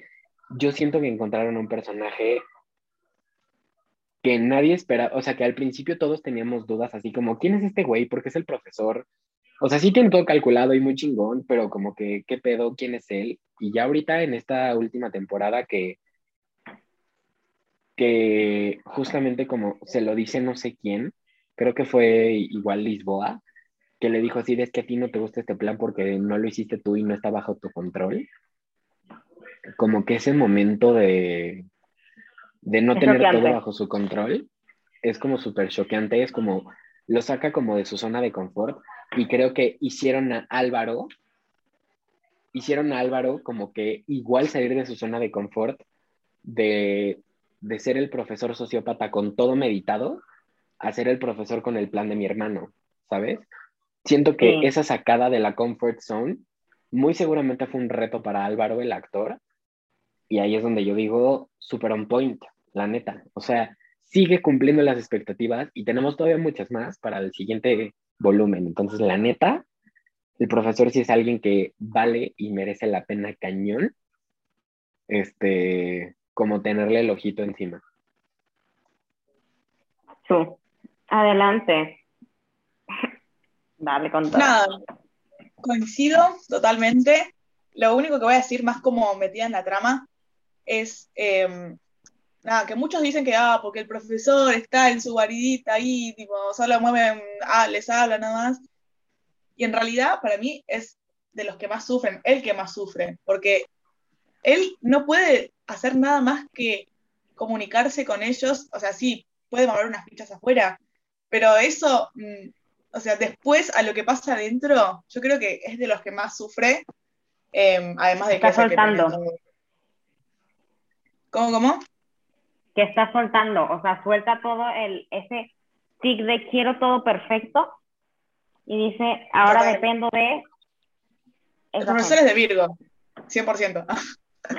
eh, pero sí, em, creo que es eh, de los que más sufren. Eh, porque lo ve todo y hay veces que no, puede hacer nada, como que después de decir mucho, pero después ya depende de lo que pase y debe ser horrible. Encima, la culpa que debe sentir, la culpa con lo de Tokio, la culpa con lo de Nairobi, cuando, se, cuando pide perdón, de verdad es como el cargo de culpa que, que debe estar sintiendo, debe ser terrible. Ah, eso quería Esa escena rompe corazones, o sea, de literal esa escena rompe todo lo que tenga dentro. Y antes de desviarnos más con el profesor, pasemos con uno de los temas más, o si no es que el tema más. Tokio y el final. Hijo, la reconcha de tu madre, güey. Hijo, híjole. empezar. Híjole, yo, por favor, déjame empezar, güey. O bueno, no hablen ustedes, porque yo, yo sí me voy a tardar. Así que hablen ustedes. Ok. Pacho, dale. Sí, empiezo yo. No, no sé si tengo mucho que decir. Em, me parece que fue la mejor forma de despedir a un personaje como Tokio. Me pareció una forma muy digna. Em, y no lloré yo, porque ya me lo esperaba. O sea, ya por cómo te venían contando la trama y todo, ya era obvio, como bueno, ya está. Pero um, me pareció muy bien que haya sido ella la que haya dicho, bueno, acá termina todo y si yo me voy, vos te vas conmigo y chao. Y me pareció bien, como que fue honrada, me gustó. O sea, como que fue heroico y me pareció correcto, eh, teniendo en cuenta lo bomba que es ella. Eh, la verdad que hubiera sido un poco triste si hubiera sido solo de un disparo, así que me pareció bien. Eh, nada, eso, eso tengo que decir. Que ya me lo esperaba y que me pareció bien cómo lo llevaron. Yo también tengo que decir. A ver. Tengo bastantes cosas que decir. Número uno, me parece que lo de Tokio, o sea, es una muerte. Hoy leí un tweet bueno, no sé si leí algo que decía, Tokio solo podía morir matando. Y Tokio no Total. atraco. Si iba a morir en el atraco, ella solo, solo iba a permitir que fuese si ella iba a matar al enemigo. Solamente. Y es una muerte a la altura de Tokio. Y aquí viene la cosa. Número uno, me pareció tan bonita la escena en el sentido que yo, en un curso de actuación, interpreté el monólogo de Tokio del inicio de la serie, del primer capítulo. Y en el monólogo hay una frase que dice, era la número uno en todas las comisarías de España. Me caerían 30 años y no soy de llegar a vieja en un penal. Soy más bien de huir en cuerpo y alma. Y si no puedo llevar mi cuerpo, que escape mi alma. Esa fue la misma frase que dijo momentos antes de morir. Justo cuando dijo que escape mi alma, explota. Y eso me pareció algo tan, eso fue lo que me rompió. Porque lo sentí tan dentro. Y me encantó que los guionistas hayan hecho eso. Y todo lo que hicieron con Tokio, de contarnos la historia backwards, de hacer esa escena con Nairobi, en la que justo hablan de la muerte, que ahí en esa escena hay algo muy clave que quiero decir y creo que Pacho también tiene algo que decir acerca de esa escena. En esa escena hay algo tan clave y quiero que Pacho diga primero lo suyo porque luego yo voy a decir lo mío. No, yo iba a decir que ya cuando estaba empezando a contar su historia y ya cuando fue esa escena con Nairobi, con las cruces, con el tema del que estaban hablando, ya digo, bueno, ya, ya entiendo que estamos apuntando, creadores de la Casa de Papel, no me está gustando, pero bueno, eh, es como que esta, este volumen 1 fue nuestra preparación psicológica eh, para el final yo te estás trabando. O sea, no hay otra. Y para introducir un nuevo personaje, pero yo creo que ese es el objetivo. Dijeron, bueno, hagamos ahora.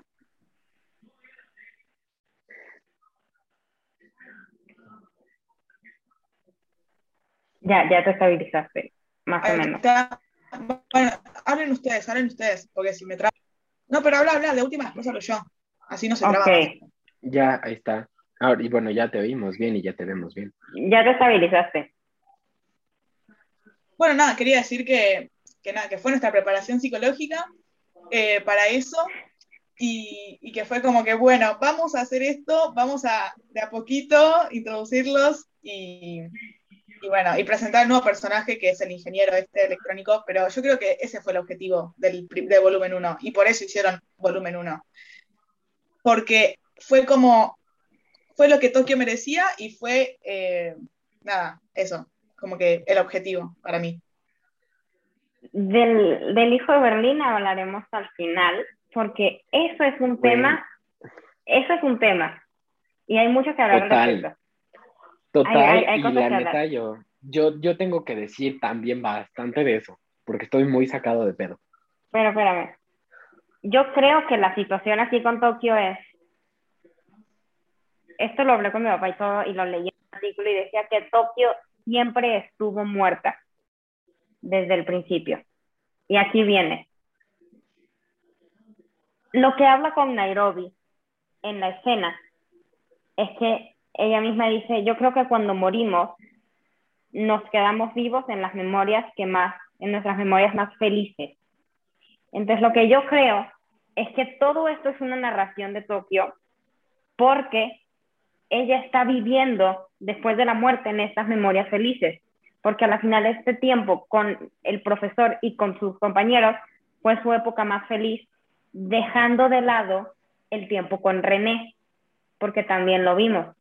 Y aquí viene la parte, los flashbacks con René no son innecesarios, son este pedazo que nos hace confirmar ella está viviendo en su época feliz por eso, en el 99% de los flashbacks, excluyendo los de Berlín, que ese es otro tema, sale Tokio. Y Tokio está en esos flashbacks. Esa mm. teoría me hizo mucho clic. Veremos si sí es, porque si sí es, sería algo tan choqueante y sería algo tan aplaudible para la serie que estuvieran desde 2017 planeando esto y culminándolo aquí. Ok, ok, a ver. Ahí te va. Empecemos desde 2017 que Tokio sale. yo al principio dije como, güey, what the fuck, ¿quién es esta vieja? ¿Qué hace aquí? Está estorbando. O sea, güey, justo así de justo es bitch. O sea, sí, güey. De aquí está estorbando, güey, no hace nada. Pero ya después, la frase que le dijo al principio, bueno, la frase que narró al principio del profesor y que se lo dijo al final, de tú fuiste mi ángel de la guarda, ahora déjame a mí ser el tuyo, conecta mucho con la idea de que esté muerta, güey, desde un principio. Conecta mucho con esta idea, pero ahí te va. Es ahí cuando yo entendí, güey, hacia dónde iba el personaje de Tokio. Y verla, güey, en la serie así, y no como los demás así, o sea, de subir y bajar, digo, excepción de Nairobi, la neta, y el profesor, el profesor no sube y baja tanto. El profesor tiene sus bajadillas, pero no son tan... No sé, es que no las consideraría bajadas, como que es como sube, se mantiene y sube. Así. Y tal vez alguien lo interpreta como una bajada. Pero todos los demás, güey, han tenido como sus altibajos en la serie, cosas que no nos han gustado a algunos. Pero Tokyo, güey, es una persona que toda la serie se la vivió de su vida, de su vida, de su vida porque cada vez estaba cumpliendo más expectativas y superando las expectativas de su personaje. Ahora, Úrsula Corberó, güey, otra vez, on point, super personaje, no, no figura alguna otra actriz interpretando a Tokio. La neta, la neta. Y esta teoría que tú tienes de que tal vez está muerta desde el principio, suena lógico y de que sería aplaudible, totalmente lo sería pero ahí te va. ¿Cómo si estamos hablando de los tiempos felices de Tokio? Salen flashbacks de Berlín con situaciones y cosas total y completamente específicas. Yo siento que el plan de Berlín con la la la la la la que vamos ahorita hablamos tiene algo que ver ahí en medio, ¿sabes? Como algún tipo de interferencia en el pensamiento de Tokio y la teoría que hablábamos hace dos semanas o así, este, una. de que... Es la serie de entre el viernes ah. pasado. Ah, una, hace una semana. Ahí, güey, me da a entender que tal vez pueda sonar lógico que le esté contando al hijo de Nairobi todo el issue. Pero empecemos el cómo le va a contar al hijo de Nairobi si se murió esta temporada. Ahora, ahí te van mis teorías. Güey, esta cosa está poniendo. Empecemos por la explosión. Si ves a Tokio tirada en el piso y toda balaseada, que aquí trae los ganchillos de las granadas, y de ahí solamente ves a Gandía gritar granada. Pero tú qué sabes si Tokio no se quitó el cinturón. Empecemos por ahí. Porque bien pudo haber hecho esto y aventarlo. O sea, a ver, tenía un brazo hábil todavía.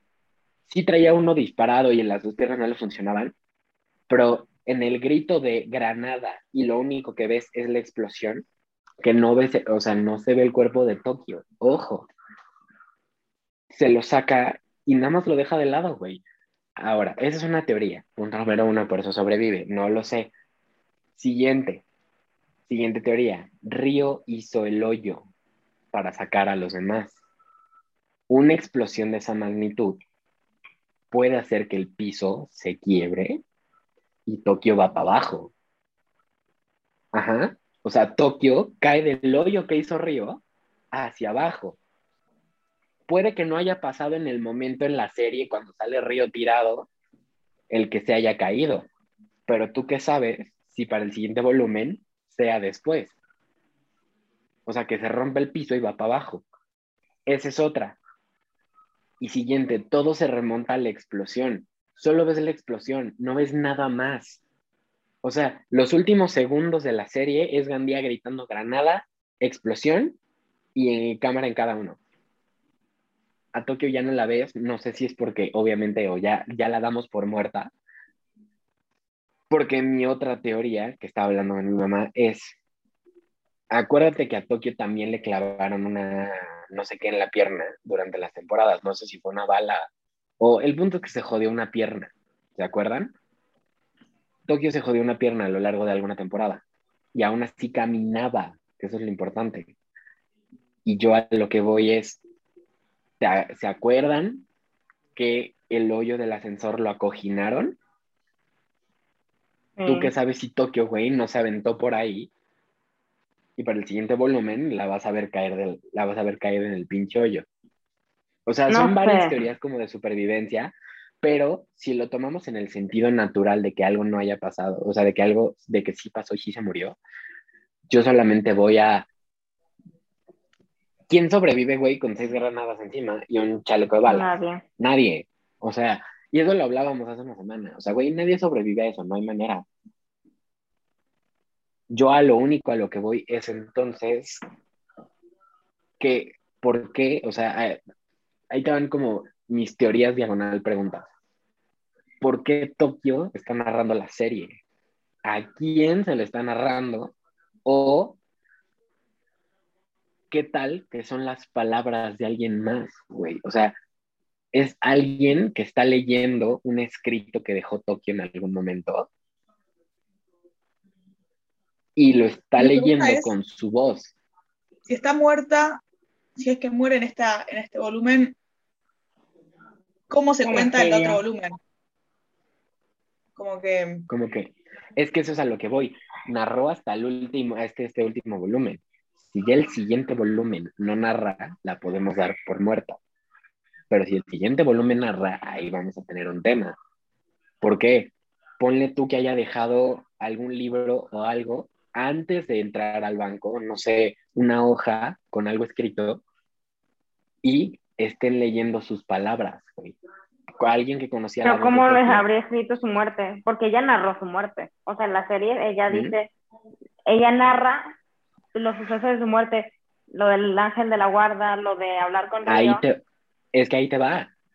Porque ella, güey, ya lo había previsto. O sea, ella sabía que se iba a morir allá adentro. ¿Por qué? Remontamos al flashback con Nairobi. Ellas dos, güey, sabían que se iban a morir allá adentro. Las dos lo sabían. Ajá. Entonces, como las dos ya lo tenían previsto, pues, ¿tú qué sabes, güey? Ajá. O digo, no sé si te estemos tomando el hecho de que Tokio sea la narradora de la historia como más allá de lo que debería y solamente es la narradora y ya. Yo digo que todo en esta vida tiene un porqué y tiene una explicación. Entonces, la neta, el hecho de que Tokio sea la narradora de la historia, güey, es porque algo, o sea, algo va a pasar ahí. Pero a lo que voy es. Hay muchas posibilidades. O sea, no. A lo que voy es. Hay tanto que decir. espérame a lo que voy es. ¿Cómo? O sea, ¿cómo Tokio va a estar muerta si está narrando la serie? Pero ahí te va el porqué si lo conectamos con tu teoría de que Tokio está viviendo como su momento, o se está muriendo, ajá, o está muerta y está como en su episodio feliz, ¿cómo, cómo fregados narra la serie? ¿A quién? ¿Por qué? Ajá. O sea, yo a lo que voy es Tokio, güey, tiene que estar viva para narrar la serie. No creo, no se la está narrando alguien. La está, o sea, ella está viviendo en sus momentos felices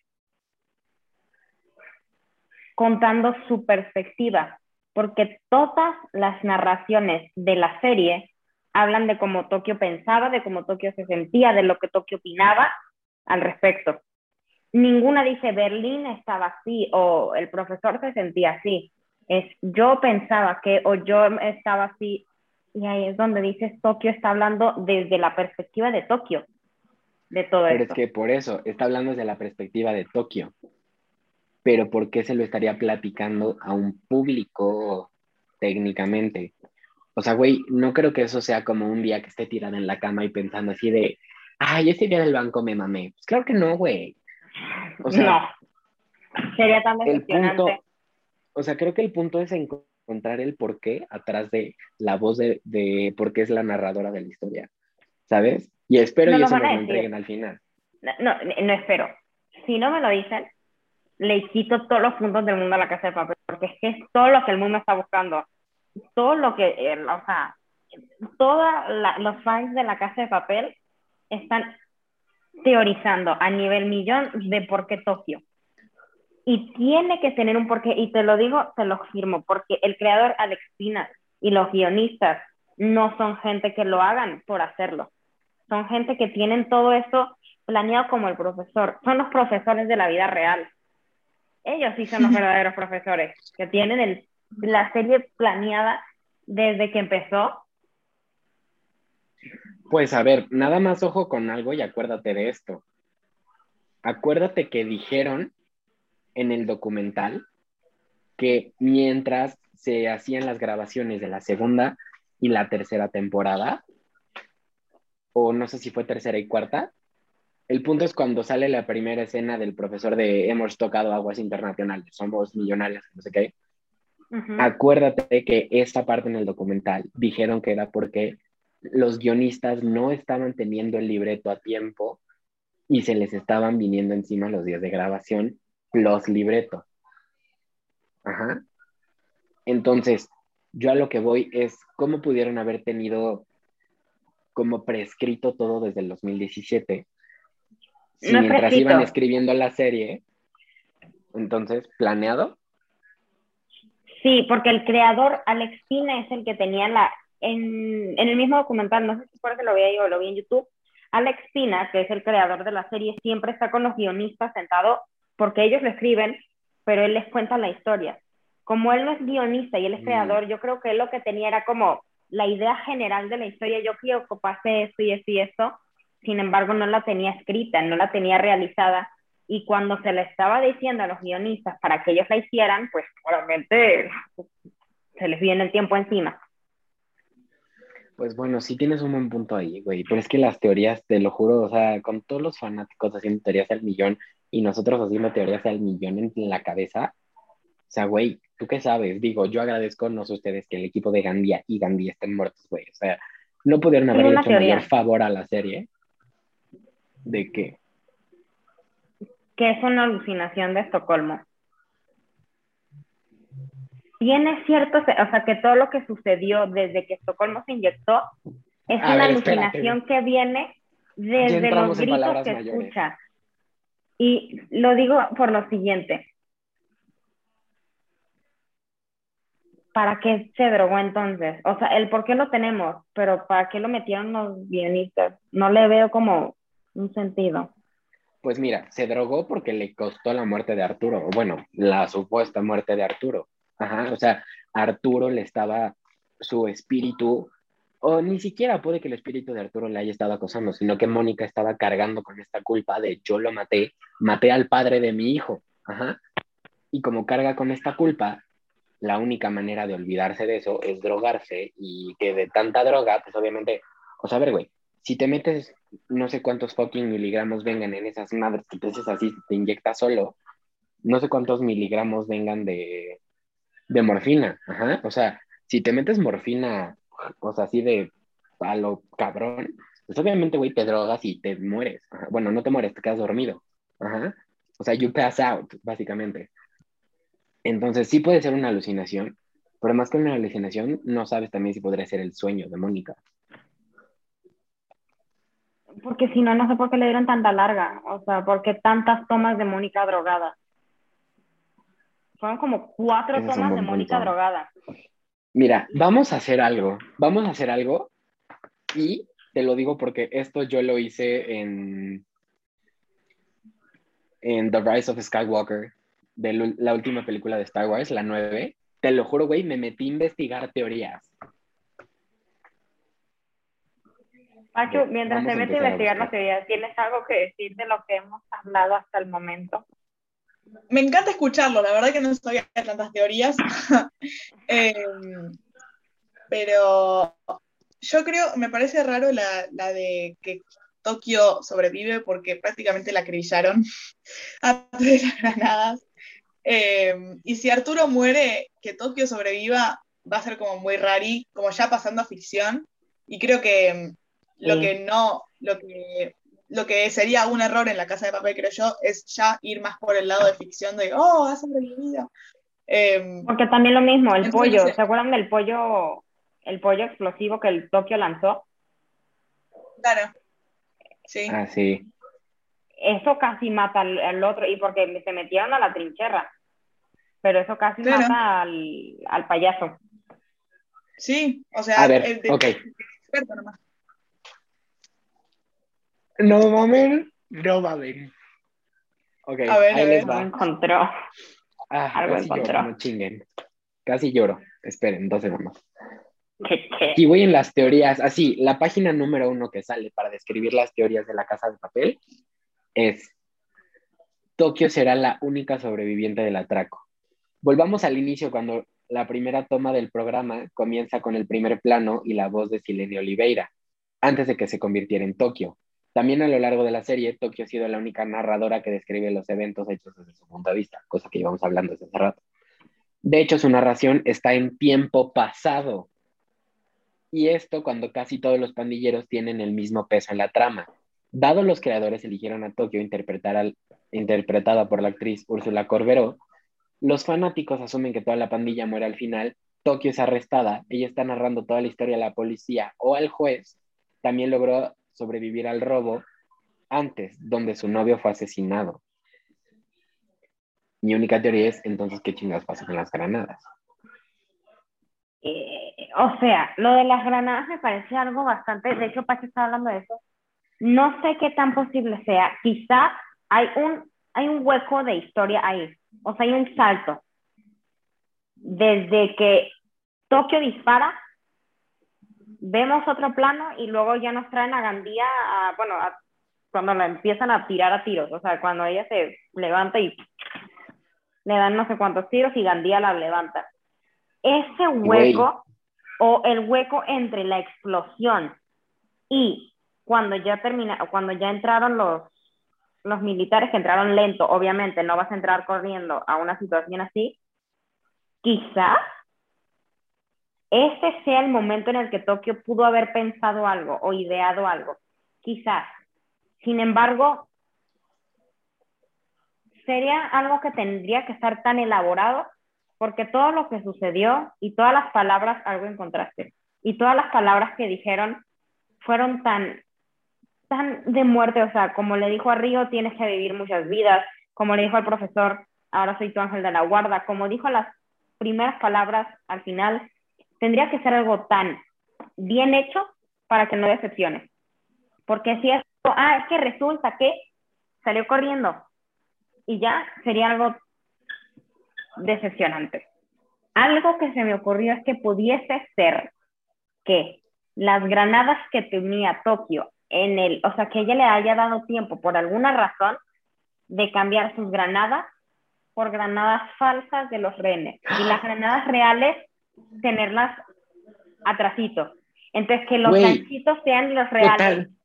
Güey, totalmente cierto, no chingues. No lo sé. Pero Gandía le, hubiera, le hubiera pegado un tiro. No, pero es que, güey, a ver, ok, dos segundos, piensa esto. Esa es una muy buena teoría. Esa es una muy buena teoría y ahí te va. ¿Por qué? Ponle tú que hayan dejado plantadas las granadas entre la trinchera. Digo, pues a ver, son sacos de yeso, de sepa la chingada que son.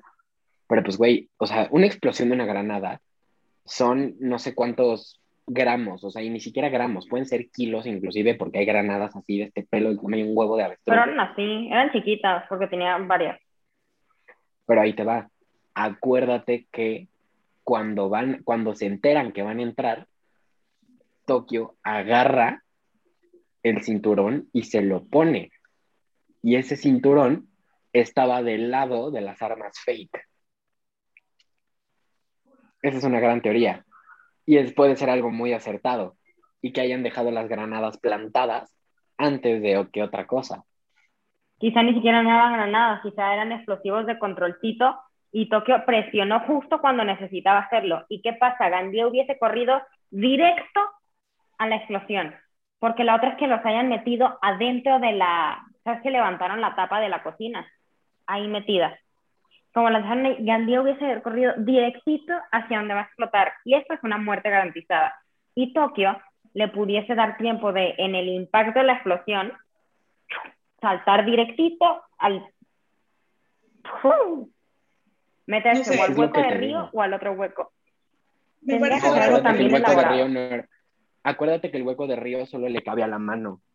No podía pasar un cuerpo completo. Pero con la explosión, es que ahí te va la teoría. Eso es lo que te digo, güey.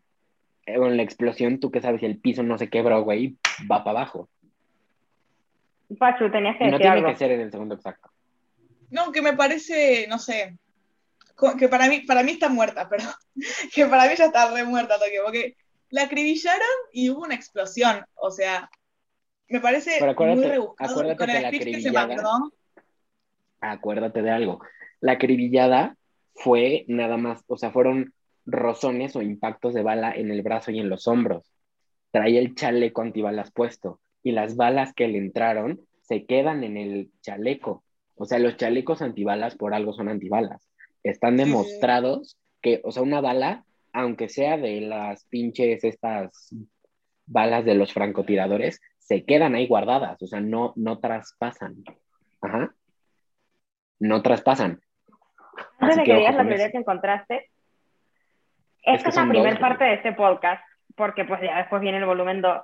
Yo voy a hacer algo que publiqué en el podcast 1, que es que el 20 de agosto voy a ver un capítulo de La Casa de Papel desde la temporada 1 para que el 3 de diciembre me toque empezar justito la temporada, la nueva parte. ¿Qué pasa? Como las voy a ver corridos, voy a estar pendiente al detalle porque pues ya vi las temporadas, ya sé la historia, voy a estar un poco más juicioso de las acciones de los personajes para que les pueda qué decir... ¿Qué venezolano de tu parte fue eso? ¿Por? ¿Qué venezolano de tu parte fue eso, güey?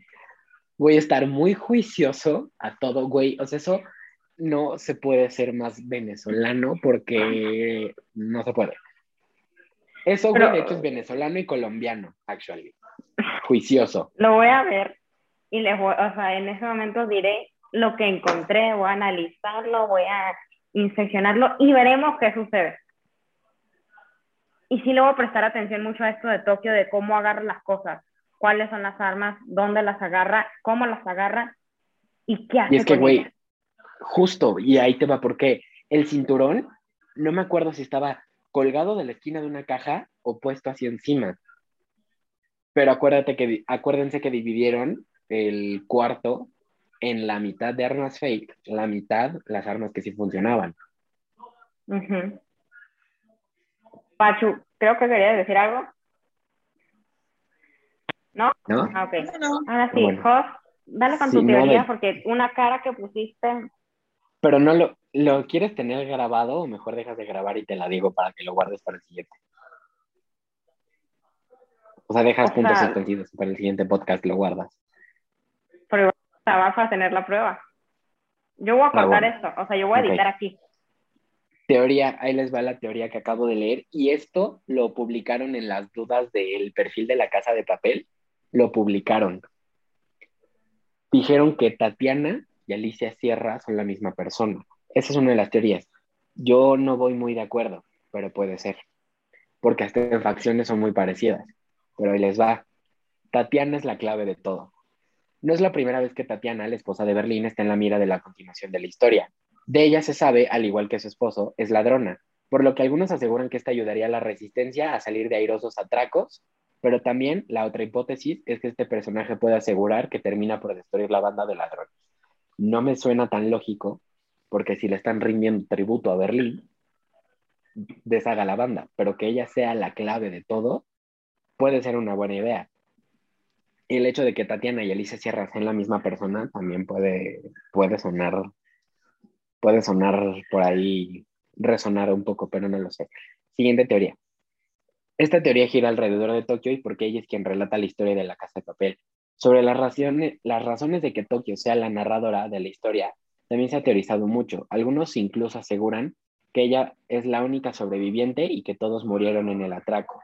Otros sostienen que esta sobrevivió y contándolo todo frente a un juez. Otros opinan que se trataría de otro plan París, el cual consiste en declarar frente a la policía mientras sus compañeros preparan un plan de rescate, ya que recordando de dónde sacaron las armas, puede ser que las granadas fueran falsas.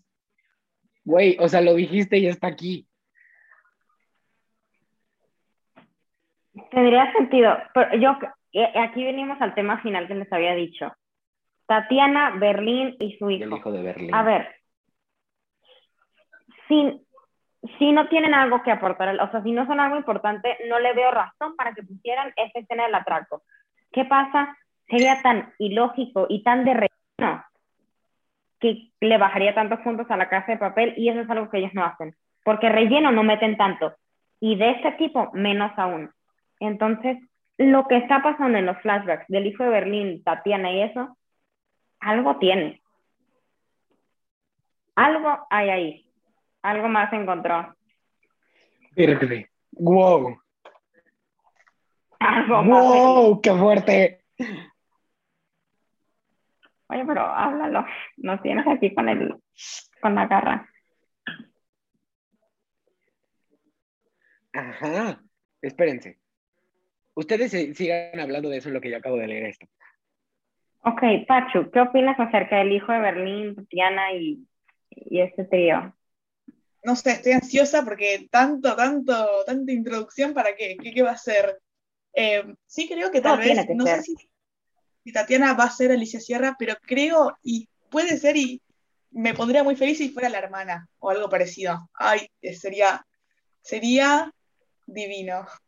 Eh, pero sí, algo tiene que ser, porque no creo que sea casualidad, que las dos pelirrojas, o sea, no sé si hay tantas casualidades en estas cosas, pero sí, espero que haya algo ahí. Y con el hijo, no sé qué tarea va a cumplir en, el volumen 2. No sé, o sea, no, creo que se meta al atraco, eh, tampoco creo que sea un rey. Eh, tampoco. Pero Lo hubiésemos visto, quizá en segundo plano, pero ya hubiese salido a la luz.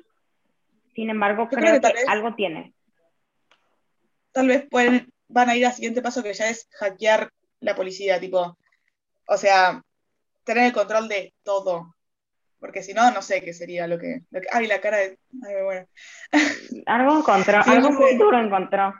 Dios mío. Este, pero yo creo, o sea, de verdad que sería una gran decepción si el hijo de Berlín no tiene un papel importante. Y quizás no dentro del atraco, pero sino para la salida del atraco. Y creo que ese es el punto. Yo digo eso, yo digo eso, güey. El hijo de Berlín no va a jugar en el atraco, va a jugar en la salida del atraco.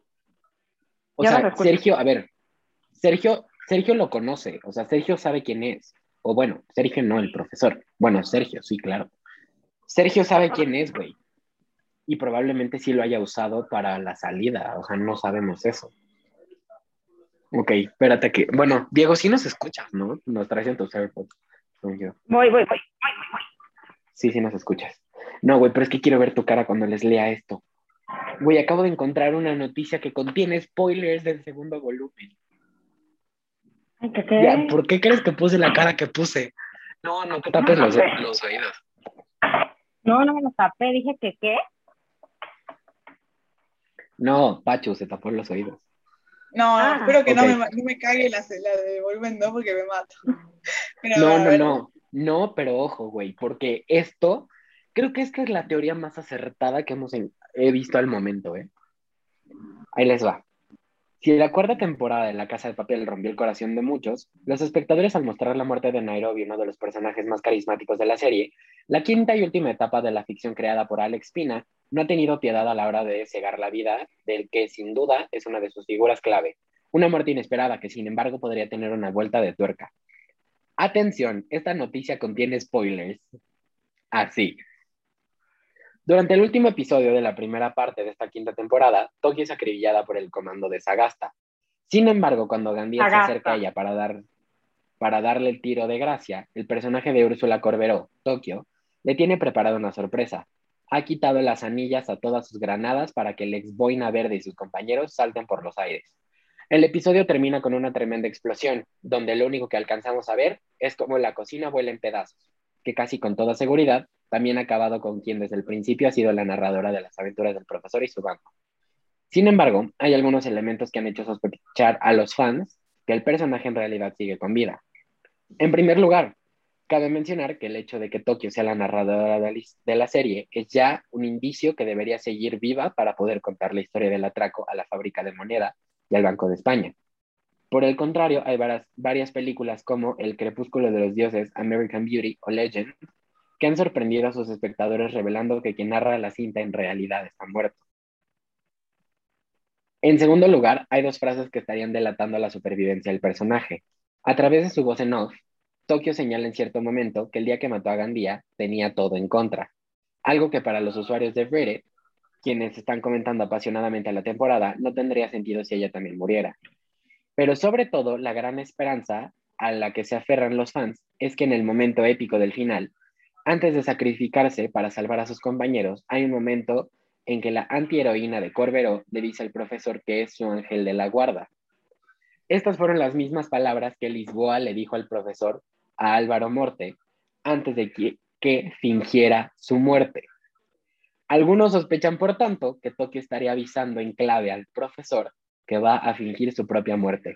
¿Tendrá Sergio Marquina también preparado un plan similar para el personaje de Úrsula Corbero? Puntos suspensivos y ahí se acaba el artículo. Tiene sentido. Y toda la teoría de ángel de la, o sea, toda la, la frase ángel de la guarda viene desde el principio, de cuando Tokio, desde el primer monólogo dice, era mi ángel de la guarda que me salvó de este, que me cayeran a tiros. Y ahorita están a punto de caerle a tiros. Oh my god, ¿qué? Ay, no sé. ¡Auch! Dudo de mi existencia, dudo de mi existencia, mi nacimiento, en qué universo vivo. Eh, no sé qué pensar. Eh, espero que tengan una muy buena... sobre el profesor. Eso no se lo dijo sobre el profesor, porque como sabremos, como vimos, todo lo que hablan a través de los microfonitos no le llega solo al profesor, sino que lo pueden escuchar todos. Por eso es que Lisboa y los que estaban adentro se enteraron de la muerte y Denver, bueno, Denver escuchó la explosión del vivo y en directo, ¿no? Pero tendría un gran sentido. Pero supongamos que se hizo la muerta. ¿Y después qué va a hacer? O sea, ¿después qué pasa? Le habló arriba al pedo. Pobre Río. O sea, mm, o sea, sí, claramente para hacer nosotros.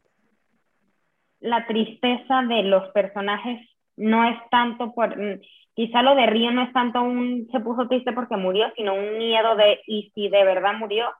O sea, ¿qué pasa si el plan no salió como tenía que salir y de verdad murió? Y tendría sentido, tendría que ver las expresiones otra vez de los personajes para ver qué es lo que en realidad dicen sus caras, si es una tristeza o es un miedo. Pero entonces más así que el profesor hizo un acting para que Alicia no, no sospeche. No sé. Em, porque por cómo reacciona el profesor es como fuerte. O tal vez como que no se, no se dio cuenta porque estaba muy nervioso, no sé. Em, pero sí, como la reacción del profesor es como, ay, se murió. Pero no sé, no sé. Yo tengo mi teléfono, bueno, no tengo el teléfono acá, pero tengo un contador literalmente de cuántas horas faltan parte 2. Además, en el Monumento de los Cinco Caídos está ella. O sea que. O tal vez es como Pero para. tremenda estrategia de marketing. Quizás sería una gran. porque también en el documental nuevo, en la serie que se llama La Casa de Papel de Tokio a Berlín, que es el detrás de cámaras de esta nueva, de este volumen, aparece el speech de Úrsula despidiéndose de la serie. Sin embargo, tomemos en cuenta que estos o sea, la serie la terminaron de grabar en diciembre del año pasado.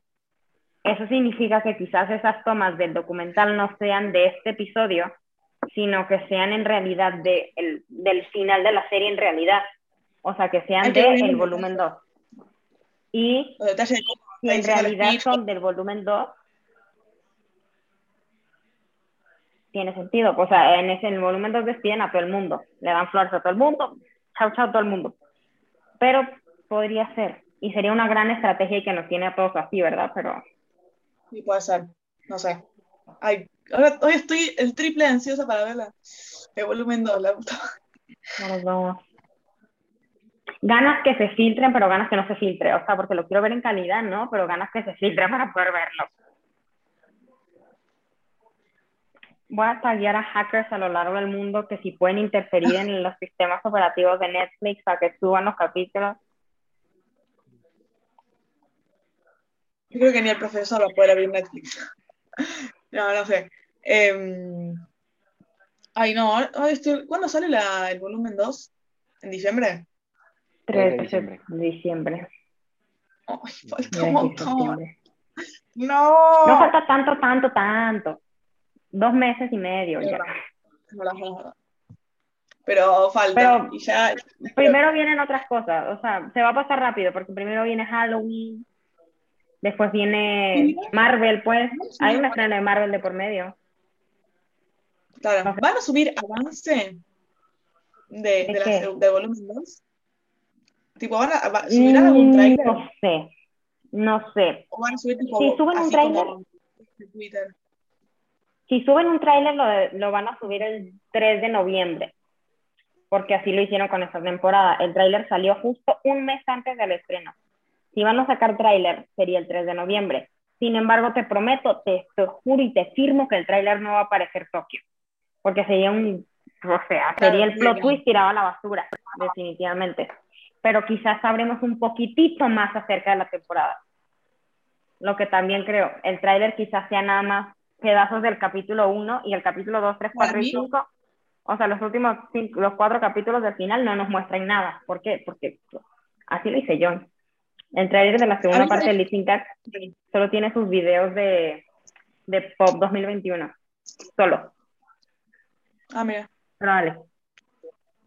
Em, pero, o sea, me gustaría ver si una, un mini adelanto de lo que me espera con El Hijo de Berlín, porque no sabemos nada. Y tipo, me gustaría saber como un algo, alguito.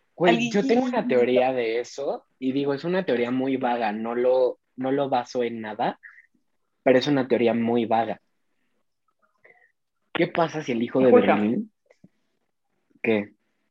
Ah, ¿qué pasa si el hijo de Berlín se hace pasar por un policía, hackea a los policías, les empieza a mandar flash como de fake shit que van a hacer y eso ayuda a los demás a salir? Digo, un poquito contrario a la historia de lo que Tokio estaría declarando ante la justicia y sería la única sobreviviente. Pero está la otra teoría de que estaría haciendo un plan París. No lo sabemos. Eso es, te digo, es una teoría muy vaga, pero me hace sentido. Sí, no sé, yo lo que sé es que va, a morir más gente. Como que si muere Tokio esta vez, va a morir aún más gente. O sea. Ay, no, güey. Si muere Tokio, te lo juro así, voy a caer en un llanto inconsolable. Yo tenía miedo de que la maten a Mónica en, esta, en este volumen. Porque dije, no, le falta un montón, le falta un montón. Y para mí la pueden llegar a, a, matar. Pero, no sé. Para mí, alguien más va a morir. Incluso, hasta incluso pienso que a Palermo, Palermo puede ser una próxima víctima. Eh, pero no sé. Alguien más va, yo creo no, que, van a sacar. Yo creo que lo de Tokio, no, perdón, lo del hijo de Berlín y lo de Berlín también tiene algo que ver con el oro, porque como vimos, lo que ellos hicieron, aparte de robar el oro real, fue intercambiarlo. Y justo dicen, este oro es de no sé cuánto, no sé cuánto, lo mismo que le dijo Palermo a Denver, este oro es de no sé cuánto, no sé cuánto. Ahorita vuelvo, yo los, ahorita vuelvo, los escucho. Ok, entonces, la situación aquí es la siguiente. El oro, el profesor dijo, el oro es la clave de salir. Es la clave. ¿Qué pasa si algo, estas figuras que intercambiaron, algo van a tener? Si no, mm, no entiendo qué pasaría. Y lo de Tatiana. Para mí. Lo que estoy seguro es que tienen relevancia. O sea, lo que estoy seguro es que ellos, ellos dos, el hijo y Tatiana, algo van a tener ahí. Es que en realidad no, no tendría A ver, no creo que haya sido al azar, claramente no, no creo que hayan puesto de relleno. Ah, vamos a poner, no. Em, pero sí, me da intriga saber qué pasa con Tatiana, porque para mí tiene algo que ver con Alicia Sierra y me intriga muchísimo porque ahora Alicia Sierra no está con la policía. Y como que no sé, me da cosas como. Uh. Y, nos viene contando, nos vienen contando lo de Tatiana desde la temporada 4, que nos muestran cómo Berlín se casó y todo eso, que en ese momento se veía algo tan sin sentido, algo tan de relleno. Sin embargo, eso es, ese es el punto. La casa de papel, por eso yo voy a hacerlo el maratón, porque todas estas cosas sin sentido las voy a empezar a ver en orden y van a empezar a tomar sentido en este momento. Y ese es el punto, y eso es algo tan genial y tan increíble, pero algo debe de tener. Quizá con Alicia, y hay algo, que no sé quién era, pero, ¿sabes qué? Ahora, el hijo de, el hijo de Alicia era de Berlín, se, fue, se iba todo al carajo. pero... pero, ¿qué iba a decir? Ah, hubo una escena, no me acuerdo cuándo fue, pero yo, yo esta serie la vi con mi abuelo y me dice, aparece un señor en las cámaras del profesor, salió un señor, salió alguien de las cámaras que tiene del banco o algo así, y Alicia se quedó como choqueada al ver a esa persona. El militar, ¿cómo se llama? Ah, eh, ay, sí, ah, el que estaba haciendo popó cuando, ajá, Sagasta. Ese era, ese mismo era, Sagasta. Mi abuelo me dijo, ese es el esposo de, de Alicia. Fingió su muerte. Lo cual sería un gran, sería un plot twist que haría que Alicia tuviera más de una razón para unirse al profesor. Güey, de hecho, eso es una teoría, ¿eh? Eso es una teoría que yo he tenido y ahorita que me metí a investigar salió varias veces, que es que dicen que Alicia se va a unir a la banda. Y es por venganza. Venganza, si, es, si ese es su esposo, lo haría por eso. Y si no, tiene otra razón, y es que tiene todo en contra de ella. Ella sí lo tiene toda la ley en contra. Absolutamente toda la, o sea, si ella sale a la luz, la meten a la cárcel. Y el profesor se lo dijo y ella lo admitió. Entonces, su única escapatoria es tener esperanza que entregando al profesor le den una sentencia menor porque no se la van a quitar. O unirse al profesor y escapar. O robarles a los atracados. ¿Te imaginas? Sería épico. Yo creo que para proteger a su hija lo va a hacer. Eh, y para mí no la va a ser tan fácil. Para mí va a pensar algo y va a querer. Eran joven y yo mayor. Y pues no somos la misma persona. Ya lo veréis ahora, en la última temporada en diciembre, lo entenderéis todo. ¿Qué es eso? Final feliz o un final triste depende de para quién. Yo creo que esa es Manila. Están los highlights del perfil de Instagram de la Casa de Papel. Todas las teorías. Ay, wow. Pero es que yo, yo siento que, o sea, hay algo, no lo siento, te lo juro, que hay una, algo están tramando, algo llevan tramando, y aunque estén todas esas teorías, nos van a seguir dando un shock así enorme que vamos a llorar porque es el final, que vamos a reír porque, bueno, no sé, pero... Pues mira, recuerdo con mucho cariño... De hecho, ahí, no, ahí, en esas historias, yo las había visto el día que las subieron, Helsinki dijo, todos los finales felices tienen algo triste. Sí. Yo creo que esas respuestas están guionadas. O sea, que, que quizás las preguntas sí son de los públicos, pero están guionadas. O sea, alguien le dijo, dices esto, esto y esto. Una, dos, tres. Y sí, porque si no, no se van a arriesgar a que se les escape algo. Eso me preguntaba yo también, pero bueno, si Nati está en buenas manos y yo lo único que espero es que podamos recuperarlo. Y por la selección de palabras que tienen. O sea, las palabras que dijeron los actores son tan... Uy, tan cautelosamente puestas que, que bueno. Este, o sea, yo creo que el plan del profesor no es el atraco, sino que es esta serie. Lo veáis y descubráis quién es el hijo. Es que parece, parece en la serie un atraco del profesor. Va a ver Jarana, me atrevería a decir. Va a haber jarana. Esa también es una frase que dijo, que le dijo a Río. Va a haber jarana. Bueno, chicos, se ha acabado el takeover. Uy. Qué joda, vale. Pero quién sabe. Tendremos que ver la campaña de publicidad del segundo volumen, que ni la necesitan.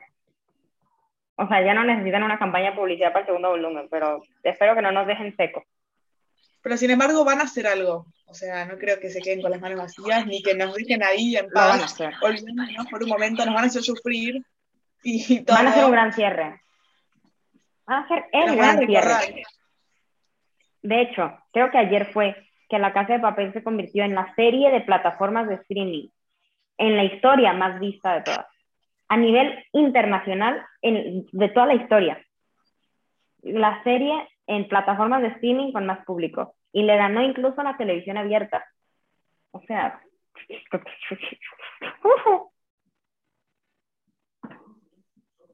y eso es sobre todas las plataformas, o sea, no solo Netflix, sino sobre todo. Increíble. Ah, y pensar que era una, un fracaso. Al principio la serie era un fracaso, lo dijo el creador. En el documental. De hecho, sí, güey, eso, eso lo dijeron perfecto. Sí, yo también vi documental y decían que no estaba en la tele al principio. Y después como que Netflix, A ver, güey, vamos a hacer algo. Puede que no sea lo mejor. Pero. Algo se le ocurrió. ¿Qué quieres hacer ahora?